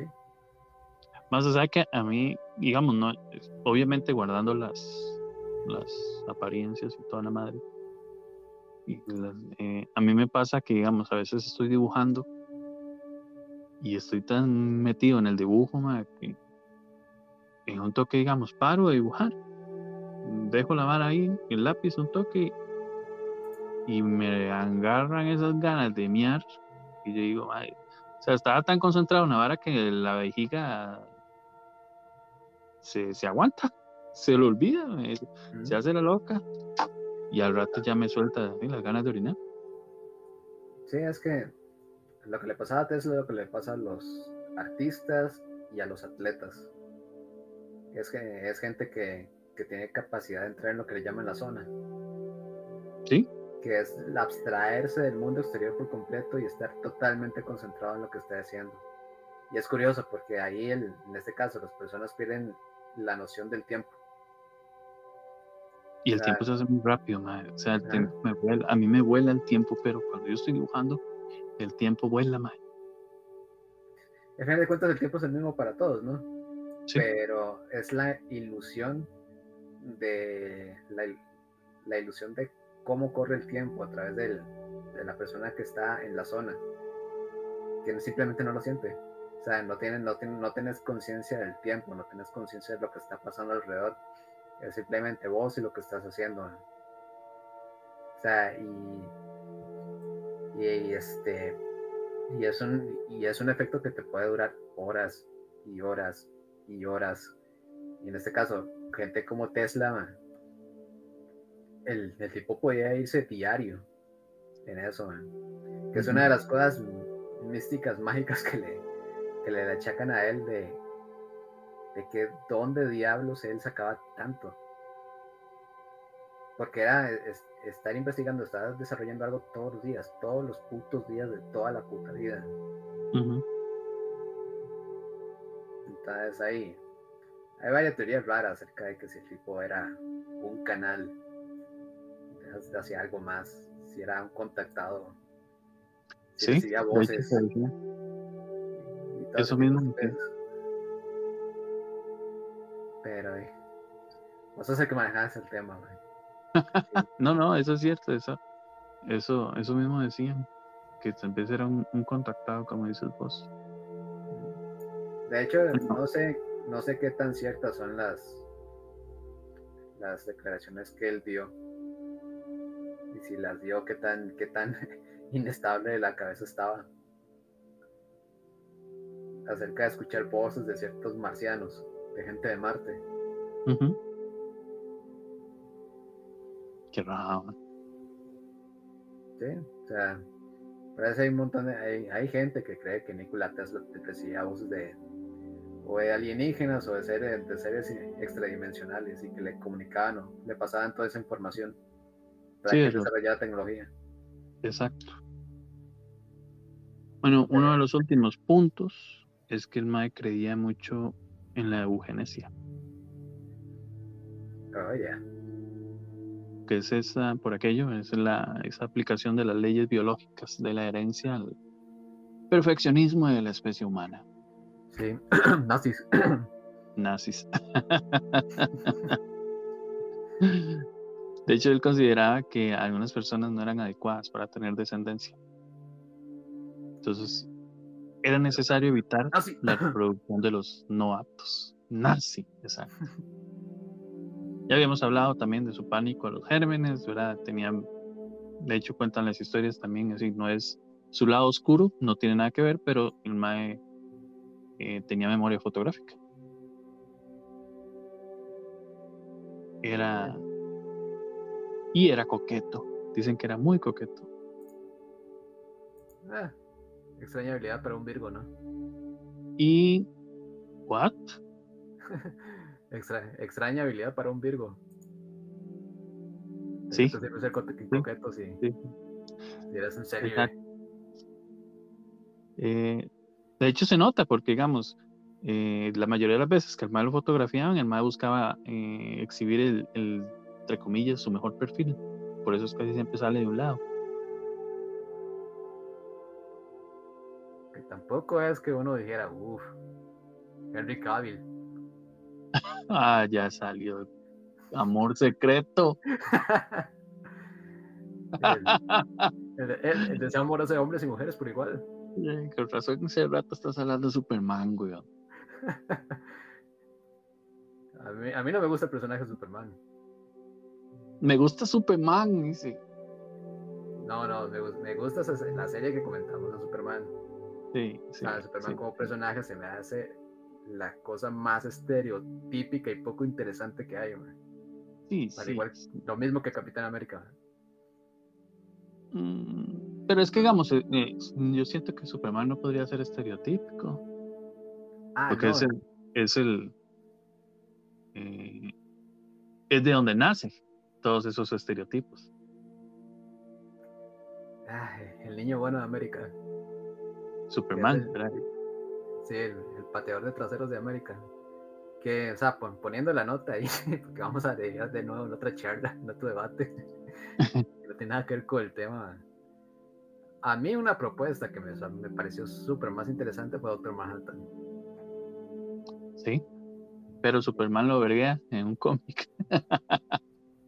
eh, digamos que en el contexto de que sí, estoy overkill, estoy overpower, sí, o sea, me están manipulando para que yo sea la herramienta de la herramienta de ejercer poder de, todo un gobierno y mantener todo un planeta raya, y qué puta siento al respecto. Bueno, en la escena en la que el Mae, bueno, en la cinta, ¿verdad? Ya en la película, en la que el Mae está con la esposa mientras está breteando. Ay, ¿cuál era eso? En, en Watchmen. Sí, sí, sí, pero ¿cuál escena? Hay una escena en la que está, eh, está, ¿cómo se llama esta vieja? Madre? Se me olvidó el nombre de la, del personaje bueno, el mae. va a tener algo con Silk Spectre, ¿no? Sí, ah, bueno. Entonces el mae está teniendo sexo con ella. Ajá, y, y, la mae empieza a sentir otras manos. Entonces cuando vuelve a ver, eh, de, eh, son dos. Varios. Entonces, pero se, da cuenta de que no es el, no es el mae. O sea, el mae te había duplicado, triplicado en este caso. Mientras los dos satisfacían a la esposa, el madre seguía breteando lo suyo. Porque prácticamente es Dios, literalmente él, sabe que es prácticamente un Dios. O sea, el tipo está tan harto de todo que por, eso se va a un lugar donde literalmente nadie, ningún humano lo puede encontrar, o sea, Marte. Exacto. Eh, eh, me gusta mucho una escena que tiene con. Ay, madre, ¿cómo era que se llamaba el personaje ese? El que también es, bueno, ¿se acuerda de la cinta? Sí, sí, claro. El mal que mata al comediante. Ay. Rorschach. No. ¿Rorschach era el que mataba al comediante o era... Es que está Rorschach, Osimandias. Osimandias es el que lo mata. Sí. Entonces hay una escena que Osimandias lo, lo pulveriza con una vara, o no me acuerdo qué, entonces el madre se regenera el mismo y, y llega le dice que, que, que, cómo crees que vos, un simple humano, vas a hacerme no sé qué, no sé cuánto, y yo que he caminado por la superficie del sol, le dice. y todas las mamadas posibles. Muy buena, madre. Sí, Pero esa serie, esa serie, esa cinta, fue muy buena. Sí, muy infravalorada al final de cuentas, pero. Más, sí. eso es lo que estaba escuchando la otra vez de un mae que decía que esa cinta debió haber salido en esta época, no en esa época que salió. Mm, puede ser, puede ser. Bueno, retomando la madre. Tesla. Tesla. Inventos de Tesla. Inventos de Tesla, realidad o ficción. Eh, la bobina de Tesla sí es una realidad. Sí. Que se usa como eh, juguete ahorita, pues. Sí. Eh. La registró en 1891. Ah. Al menos fue un invento divertido, ¿no? Sí, ah, por eso te digo, yo quiero uno. de hecho, él tuvo más de 300 patentes, pero la bobina de Tesla es la madre de todas. Es un transformador eléctrico compuesto por varios circuitos eh, acoplados y como base, eh, de hecho él lo utilizó más bien como base para una multitud de experimentos posteriores. Estudió fenómenos como la fosforescencia, los rayos X, eh, nuevas posibilidades para el alumbrado, eléctrico y la transmisión de energía sin cables. Y eso sería sido realmente revolucionario Tesla. O sea, si, hubieran encontrado la forma y lo hubieran desarrollado en aquel tiempo, uff, ¿cuánto, no cuánto nuestra tecnología no hubiera avanzado? Más tan solo el hecho de abrir la cortina y no ver el poco de cables que ya se viene el poste para el suelo. Sí. Porque además, o sea, si él hubiera encontrado la manera de transmitir, o sea, no transmitir datos o información que ya se, ya, ya se hacía con la radio, de transmitir directamente energía, inclusive los, los viajes interespaciales hubieran sido posibles con muchísimo más tiempo de antelación. O sea, y no solamente eso, porque el establecer bases en otros planetas hubiera sido posible porque simplemente hubiéramos transmitido energía directamente del Sol, del Sol a la base X en el X, en X planeta o en, X luna. Entonces, eh, inclusive hay una, hay una escala dentro de las... Hay una escala que se maneja para, para describir civilizaciones, el nivel tecnológico de civilizaciones. Y nosotros ya habíamos estado avanzando, en, creo que en escala 3, que son civilizaciones que toman directamente la energía del, la energía de su estrella más cercana. Hombre, o sea, aprovechar la energía de toda una estrella, O, sea, o simplemente de poder transportar energía sin ningún medio físico que no sea un cable, man. Sí. explico? Eso es lo que hizo cuando, cuando creó el transmisor amplificado. El MAE tenía un. que el transmisor es un. es como, como una variación o una versión más avanzada de la bobina de Tesla que, digamos, el MAE había creado. De hecho, tenía más de 15 metros de, de, diámetro y era capaz de producir corrientes de altísimo voltaje y rayos de descarga de hasta 40 metros de longitud.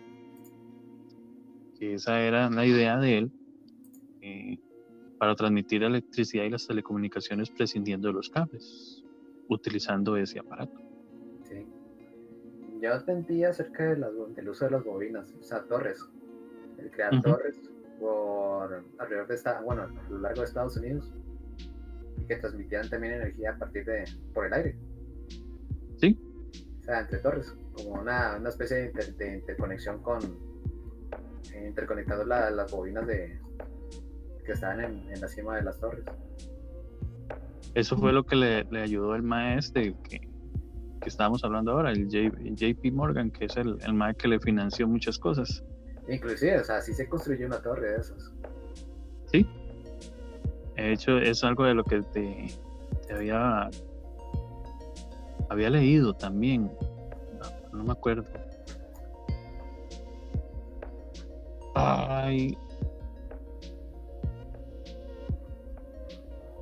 El MAE, ah, bueno, el MAE tenía un, un, proyecto que era prácticamente eh, una ciudad modelo. Que era. O sea, el MAE lo que quería crear era un centro mundial de telegrafía, era lo que quería crear. Y él había creado una torre, pero el domo nunca fue terminado. De hecho, el mae lo que quería era como una especie de ciudad con tiendas, casas, oficinas y todo eso. Y que se utilizara ese, todos esos inventos que el mae tenía para proporcionarle energía. De hecho, se llamaba el proyecto de One, One ¿cómo se llama? Warden Cliff, creo que se llama. Por si lo quieres buscar, en un momento se llamaba Warden Cliff. Vamos, Warden con W, Warden Cliff con doble F. Pero sí, el MA había modelado su laboratorio en Long Island junto con la torre, con una torre que era la parte principal de la ciudad. Algo así, había oído sobre eso. Pero bueno, otro de los aparatos eh, que él tenía era, bueno, aparte de sus, sus máquinas, digamos, para supuestamente para celebrar sus 50 años, él había hecho una demostración de una turbina sin aspas. Entonces, lo que había buscado era buscar, eh, bueno, era tratar de competir con los motores de pistones que existían en ese momento. Entonces, él se supone que en 1913 él patentó ese invento con el deseo de, aplicarlo al aprovechamiento de la energía geotérmica. Nunca llegó a desarrollarse. Obviamente por, por claras razones, ¿verdad? Igual antes, digamos, se cuenta que años antes él había patentado un generador eléctrico, que era como una especie de oscilador, para reemplazar las, máquinas de vapor que se usaban en ese momento para producir electricidad. Su invento fue superado en eficiencia por, por las modernas turbinas de vapor que se estaban realizando en esas épocas. Pero él, prácticamente eh, buscaba como, como hacer las cosas como más ambientales también y de la precisa de, llegar más rápido evitó que, que ese generador eléctrico sirviera porque las turbinas de vapor lograban que las máquinas se movieran más rápido. Entonces, hay un montón de, historias eh, sobre ese tipo de cosas en las que él creó muchas cosas para ver si podía reemplazarse por aquellas que estaban no siendo más bueno, siendo más eficientes, pero siendo más destructores. Claro. Pero eh. Así es la, la, historia más o menos de este hombre. Como también. Ah, bueno, a, él se le atribuía, ahora que recuerdo, las luces de neón. Mm. Bueno, es posible, ¿sabes? Sí, o sea, es que es, una historia supuestamente que sí o no. Digamos, se supone que él se le habían atribuido las luces de neón, pero es que es, un poco complicado porque se dice que él las descubrió por ahí de 1893. Pero también se dice, según los estudios, que el gas neón se descubrió hasta 1900, en 1898. Y la primera de hecho, la primera lámpara de neón la presentó un francés en, una, en una exhibición de autos en 1910. Entonces, eso es un, uno de esas tantas ideas que se dice que sí, que no. Pero también se habla mucho de que él fue pionero en el desarrollo de las lámparas de, descarga de gas. Entonces, que él, inventó eh, esta aplicación para crear letreros luminosos, doblando los tubos contenían los gases. Pero se sabe, no se sabe si sí o si no. Es uno de sus tantos mitos. Eso sí, los, rayos X sí. O sea que igual no, no le quita la importancia a los otros, a las otras invenciones que sí están registradas por él, Sí, Sí, el motor de inducción, los rayos X. Ay, ¿cómo se llama esta otra? Bueno, si te recuerdas alguna. la radio, que ya habíamos hablado. Que en realidad él fue el verdadero inventor de la radio. el, el mismo, la misma historia que le conté del barco, que él fue prácticamente el, el inventor del control remoto. Sí. Ah, y obviamente el, el modelo de, de, de energía eléctrica alterna, de corriente alterna. Ajá. Para transportar electricidad de manera eficiente a, desde las centrales eléctricas a las casas y en las, en las industrias. Fue Tesla. Y el, y el, el que dices vos también. El rayo de la muerte. Uh. El que ese sí estaba interesado el gobierno de Estados Unidos. Y sí los Sí. tramó con esa idea. O sea, se dice, hay dos versiones, ¿verdad? De que, de que nunca, nunca existió y a otras de que, de que sí lo diseñó, pero lo destruyó. Se supone que el MAE eh, reportó que había inventado un rayo de partículas. Ya luego le pusieron el rayo. O sea, en teoría al principio se llamaba el rayo de la paz. El rayo de la paz. Ok. Luego fue que le pusieron el rayo de la muerte. Y el asunto es que el arma Esto está muy George Orwell, ¿sabe? Con nombre. El, arma era capaz de, generar energía eh, que podía utilizarse para eliminar aviones y ejércitos enemigos. O sea, una idea muy de película, pero en teoría el rayo nunca se construyó, en teoría, y los planos, planos y los diseños eh, de después de que él murió nunca se encontraron, según se dice. Pero bueno, ese es uno de los tantos. Sea, como también les habíamos hablado de la, de la máquina de terremotos. Así que, por si quieren investigarlo, él tiene una infinidad de inventos y tiene una historia muy interesante. El asunto es que él murió, para ir cerrando, él murió el 7 de enero de 1943 en una habitación en Nueva York. Tenía 86 años y murió de un infarto al miocardio. La- lo interesante es que a su funeral eh, asistieron más de 2.000 personas. Bastante loco para alguien que murió, al final de cuentas, solo y, y pobre. Solo. En un apartamento de. Ni siquiera apartamento, era Una habitación de una hotel. habitación de hotel. Y ahí es donde sale lo que habíamos hablado antes, ¿verdad? Porque el gobierno de Estados Unidos, cuando él murió, eh, intervino al despacho y requisó todos los documentos que contenían las investigaciones y los estudios. Se esperando, esperando encontrar su rayo de la muerte, sus planos del Sí. rayo de la muerte. De hecho, se- de hecho, se cuenta que, que todavía a estas instancias hay algunos que no son, que no, no han podido ser comprendidos ni descifrados. Bueno, ¿cuántos de tenían algún sentido, verdad? Sí, Si ya, si ya no eran como pajas mentales de, de Tesla. aunque también dicen que, que- que la familia de Tesla, eh, junto con la embajada de Yugoslavia en ese momento, logró recuperar parte del material que, que le habían incautado. Ok. Pero bueno, para muchos, incluido a mí y tal vez a Sergio seguramente, es el, el mejor inventor del siglo XX. O sea, es increíble la historia de este hombre.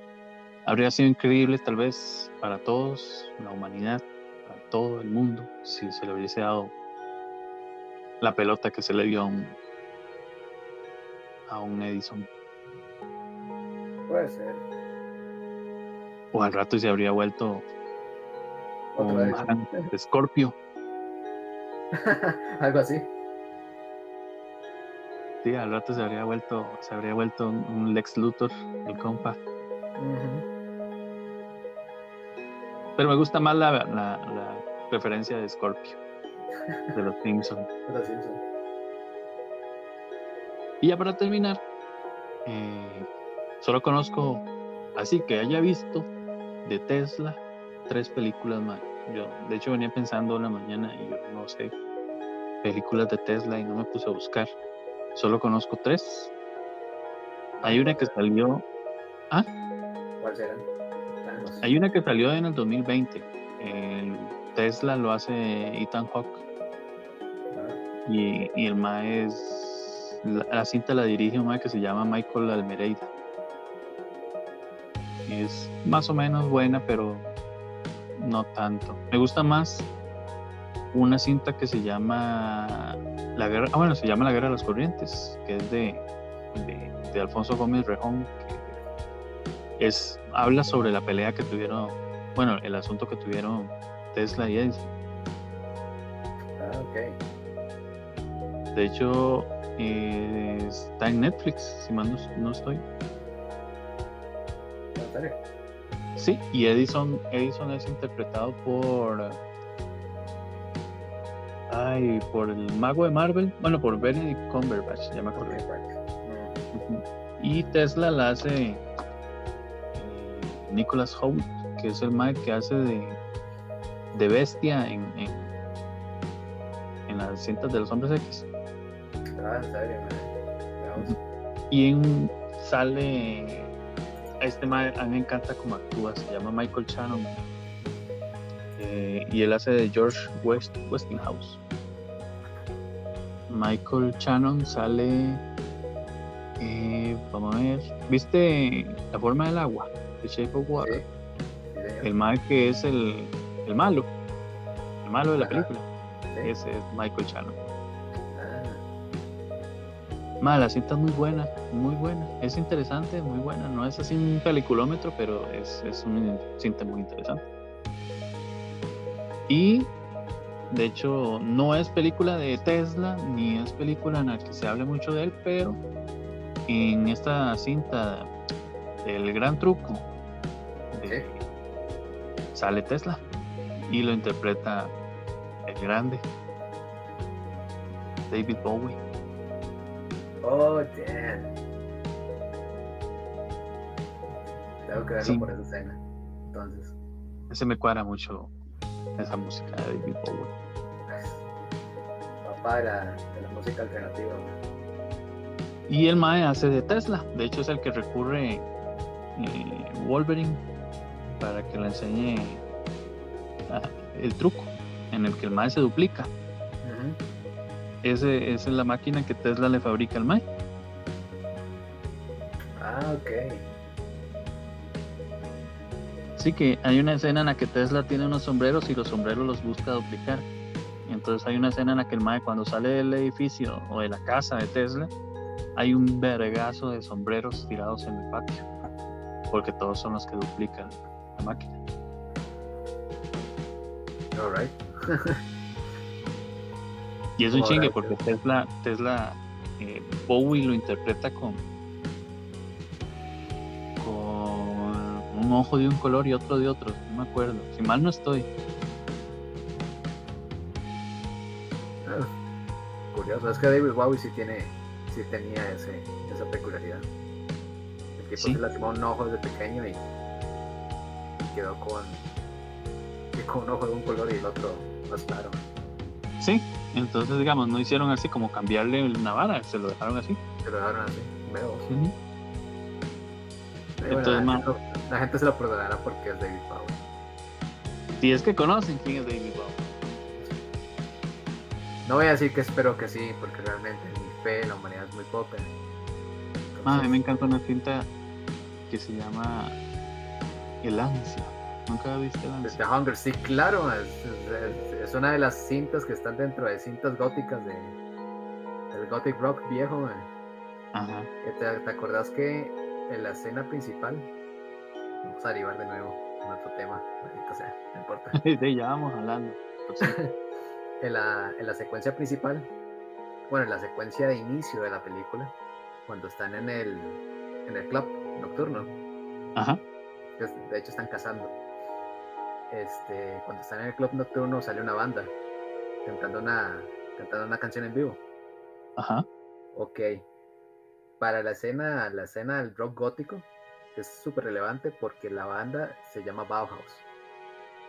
Bauhaus es uno de los padres del rock gótico ochentero. O sea, de esta gente como que se le, que se le toma, se le da, se le da mucho crédito de tomar la escena del post-punk, tomar el, sonido del post-punk y empezarlo a poner a convertir en un sonido más oscuro más este y transformarlo en lo que hoy se conoce como rock gótico. Y la y este la canción precursora es esa la que están la que están tocando en esa escena que es Bela Lugosi's Dead ah sí eso sí me acuerdo de la canción. No sabía ese detalle. Qué sí. sí sí por eso o sea dentro de dentro de la escena del God rock eh, con películas esta es una de las cintas épicas de Hunger además que sale David Bowie que David Bowie también fue muy influyente en la escena, que él no, no, este, él no, él no tocó Gothic Rock, pero sí como fue tan influyente y tan camaleónico en la escena de New Wave. El tipo pasó por todo, por, todas, las, todas las escenas, entonces en el periodo en que se, el periodo en que se empezó a desarrollar el Dark Wave y el Gothic Rock, o sea, muchas de las bandas que empezaban a hacer están muy influidas por David Bowie también. No, está un chingo, de hecho, es, sí es interesante porque el Mae, ese Mae sale en infinidad de películas. Sí, sí. Bueno, ya, falleció, ¿verdad? Por aquello que no sepan, pero hace mucho. Sí, sí. de hecho, me acuerdo. Inclusive él, él hizo películas de ciencia ficción. Sí. Hay, un, hay una en la que él es un alien. Y este. en la que el Mae tiene esa. Eh, el hombre cayó a la tierra Ajá, demanda Fall, demanda Fall the Earth, algo así. Sí, es del 76. Sí, sí, Mae. Y sí, sí da Laberinto, Laberinto es muy famosa. Laberinto es bastante famosa. Es una película de fantasía musical. Fantasía, sí. Es con la preciosura de Jennifer Connelly, de hecho. Uy, uy. No sé, perdón, pero. Eh, a ver, ¿cuál otra? A mí me cuadraba mucho. No se me olvidó el nombre de la cinta. Bueno, de hecho, si mal no me acuerdo, el más sale, el más es Pilato en la última tentación de Cristo. Ah, creo. Sí, sí, sí. De hecho, esa cinta sí, sí me recuerdo muy bien. La que no me acordaba es otra. Pero el más Pilato en la última tentación de Cristo. Y eso es, igual tiene otro montón de cintas, pero a mí me encanta esa de, El Ansia. El Ansia es una película por aquello de vampiros. De vampiros. Tendrían que verla para, es una vara muy distinta. Y si no me equivoco, porque así vi El Ansia en TCM. no puede faltar. The Hunger también se le atribuye ser como una de las primeras cintas de vampiros que ya ya te pone el tema LGTB. O sea, entre el estereotipo vampiros gays o vampiros, vampiros lesbianos en este caso. Sí, porque la, bueno, por aquello era la, protagonista, o no, la policía era. La policía termina acostándose con la protagonista. O sea, la, la temática, o más bien la, las, la, por decirlo así, la trama principal de la cinta es que la muchacha o la vampira mayor es la que convierte a sus acompañantes, pero sus acompañantes tienen un tiempo de vigencia. Ya con el tiempo empiezan a como a irse pudriendo, por decirlo así. Y Bowie empieza a podrirse. Empieza a hacerse viejito. Sí. Ese es un sintón, es muy bueno. De hecho, es del 83 esa película. Sí, y es dirigida, es dirigida por Tony Scott. Tienen que verlo. Tienen que verlo. pero sí, sí, Tony, Tony Scott es un muy buen director. Tiene varas que nada que ver, pero tiene Hombre en Llamas, que es muy bueno. Sí. Bueno Vamos a que conocer más. Marea Roja y, hay, creo que el mae había hecho de enemigo público, que es de Will Smith. Ah, ay, no me acuerdo cuáles otros. No me acuerdo si fue el mae que hizo enemigo público, pero bueno. Eh, pues sí, tienen que ver eso, tienen que tienen que ver el ansia, el ansia es muy buena, por encima de que ya nos hayas vuelto a salir por cuarta vez del tema. sí, Pero sí, góticos bisexuales. Oye, qué sí, es muy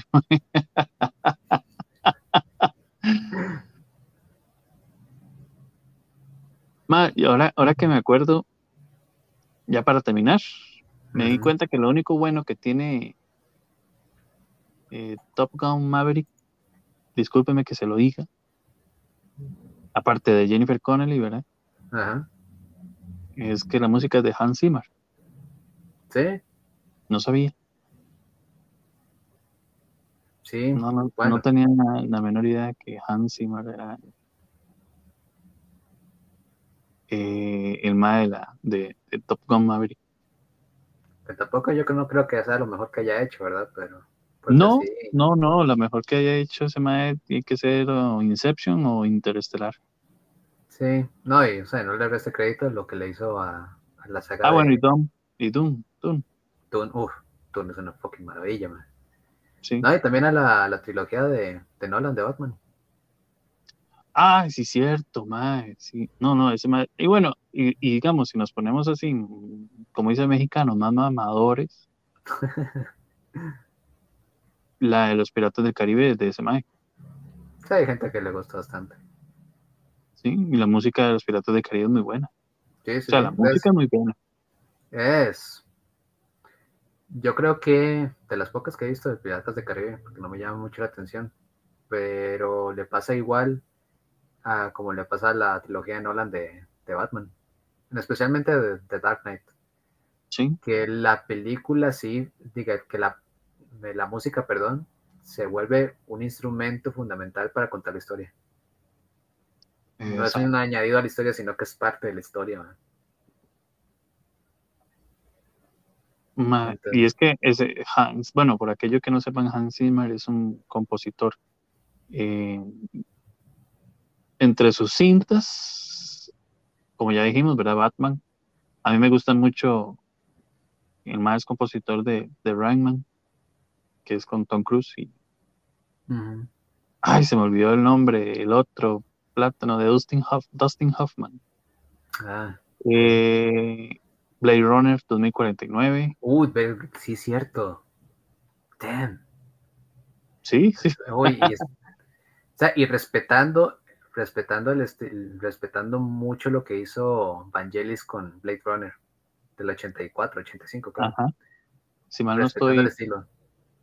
María Rojas también es de, de, de este Madagascar, creo que era de ese madre también. Si mal no estoy. La caída del halcón negro. Que sí, entonces. Ah, Piratas del Caribe, Doom, eh, El Hombre de Acero, bueno, Man Steel, ya que estamos hablando de tu amor. Es de Mike. Sin tiempo para morir. De, de James Bond. Dunkerque también es de ese Mike. Uy, sí, man. Uy, no, tiene un vergazo de cintas. Este Gladiador también es de, de Mike. Sí, cierto. Y es curioso porque. Ah. Pues, no, no, estoy tratando de acordarme cuál otra.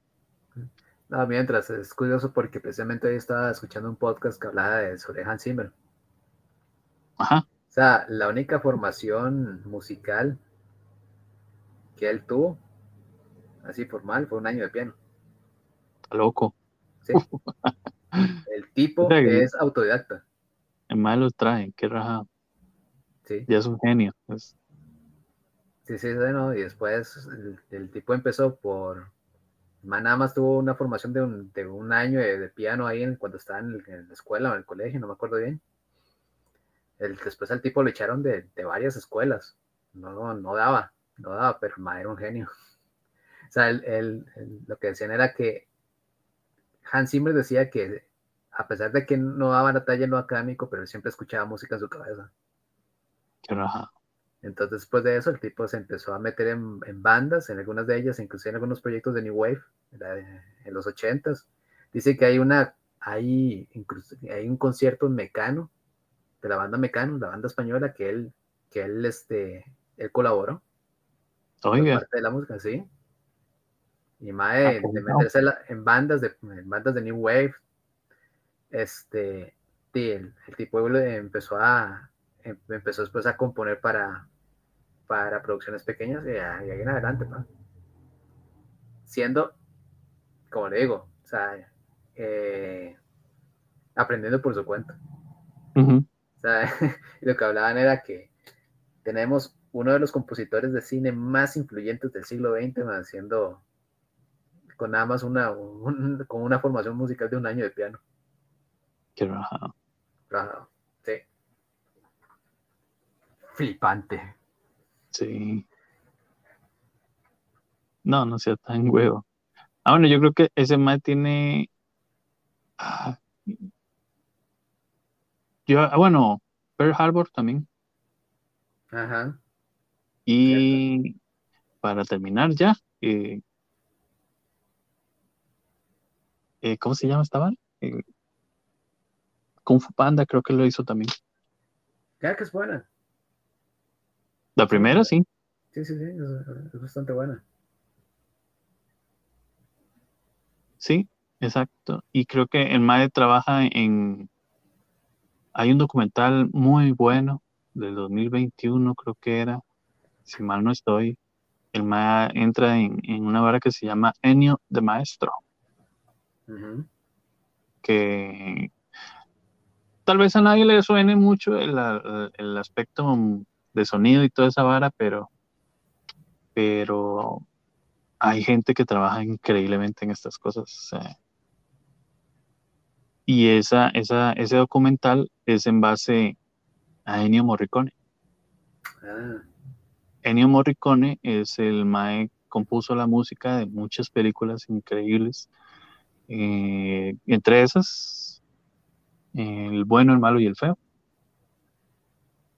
Eh. O Cinema Paradiso. Sí.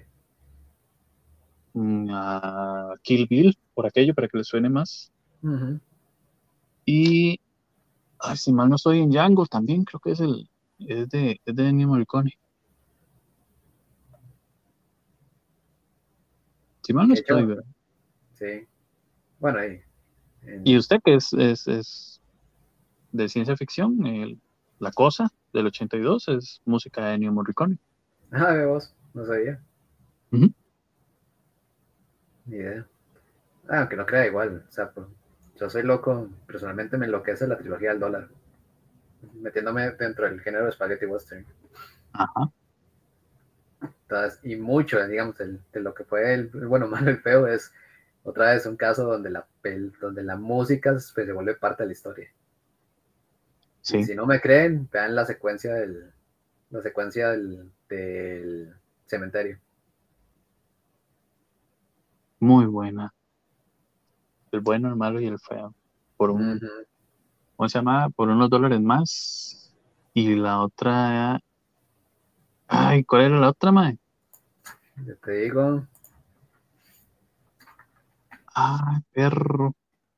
Se me olvidó el nombre. Por unos dólares más, eh, el bueno, el malo y el feo. El bueno, el malo y el feo, por unos dólares más y por un puñado de dólares. Por un puñado de dólares, era como se llamaba la otra. Sí, sí yo creo. 6, 6, espérese. 6, 4, 6, 6, 6, 6, 5 y 6, 4, sí. Pero bueno, ya, ya saben algo más sobre cine y sobre compositores. Ennio Morricone. Ennio Morricone. Pero bueno, muchísimas gracias a todos por habernos acompañado. Este programa se hizo un poco más largo, hablamos de todo, pero, pero muy interesante. Para aquellos también, por aquello, no puedo eh, no decirlo, ahora que me acuerdo, eh, pero eh, la música de ese, este, del exorcista. De la segunda. Es de Ennio Morricone también. Ah, veamos. Pero de la segunda, no me acuerdo si de la primera. Pero la Mm, segunda sí. Sí, Ah, era de, de- de- la música era de Ennio Morricone. Nice. Bueno, te dejo para que te despidas mientras acuerdo. Porque es que, es que ah, se me hizo un colocho. La música de, de, de la segunda de Ennio Morricone, de la primera, era la orquesta, la Orquesta Sinfónica de Londres, que fue la que la ejecutó. Y eh, el- si mal no me acuerdo cómo se llama el mae, de verdad. Ah, déjame ver. Porque. Sí, en efecto, Ennio Morricone para la, el Exorcista 2, The Heretic.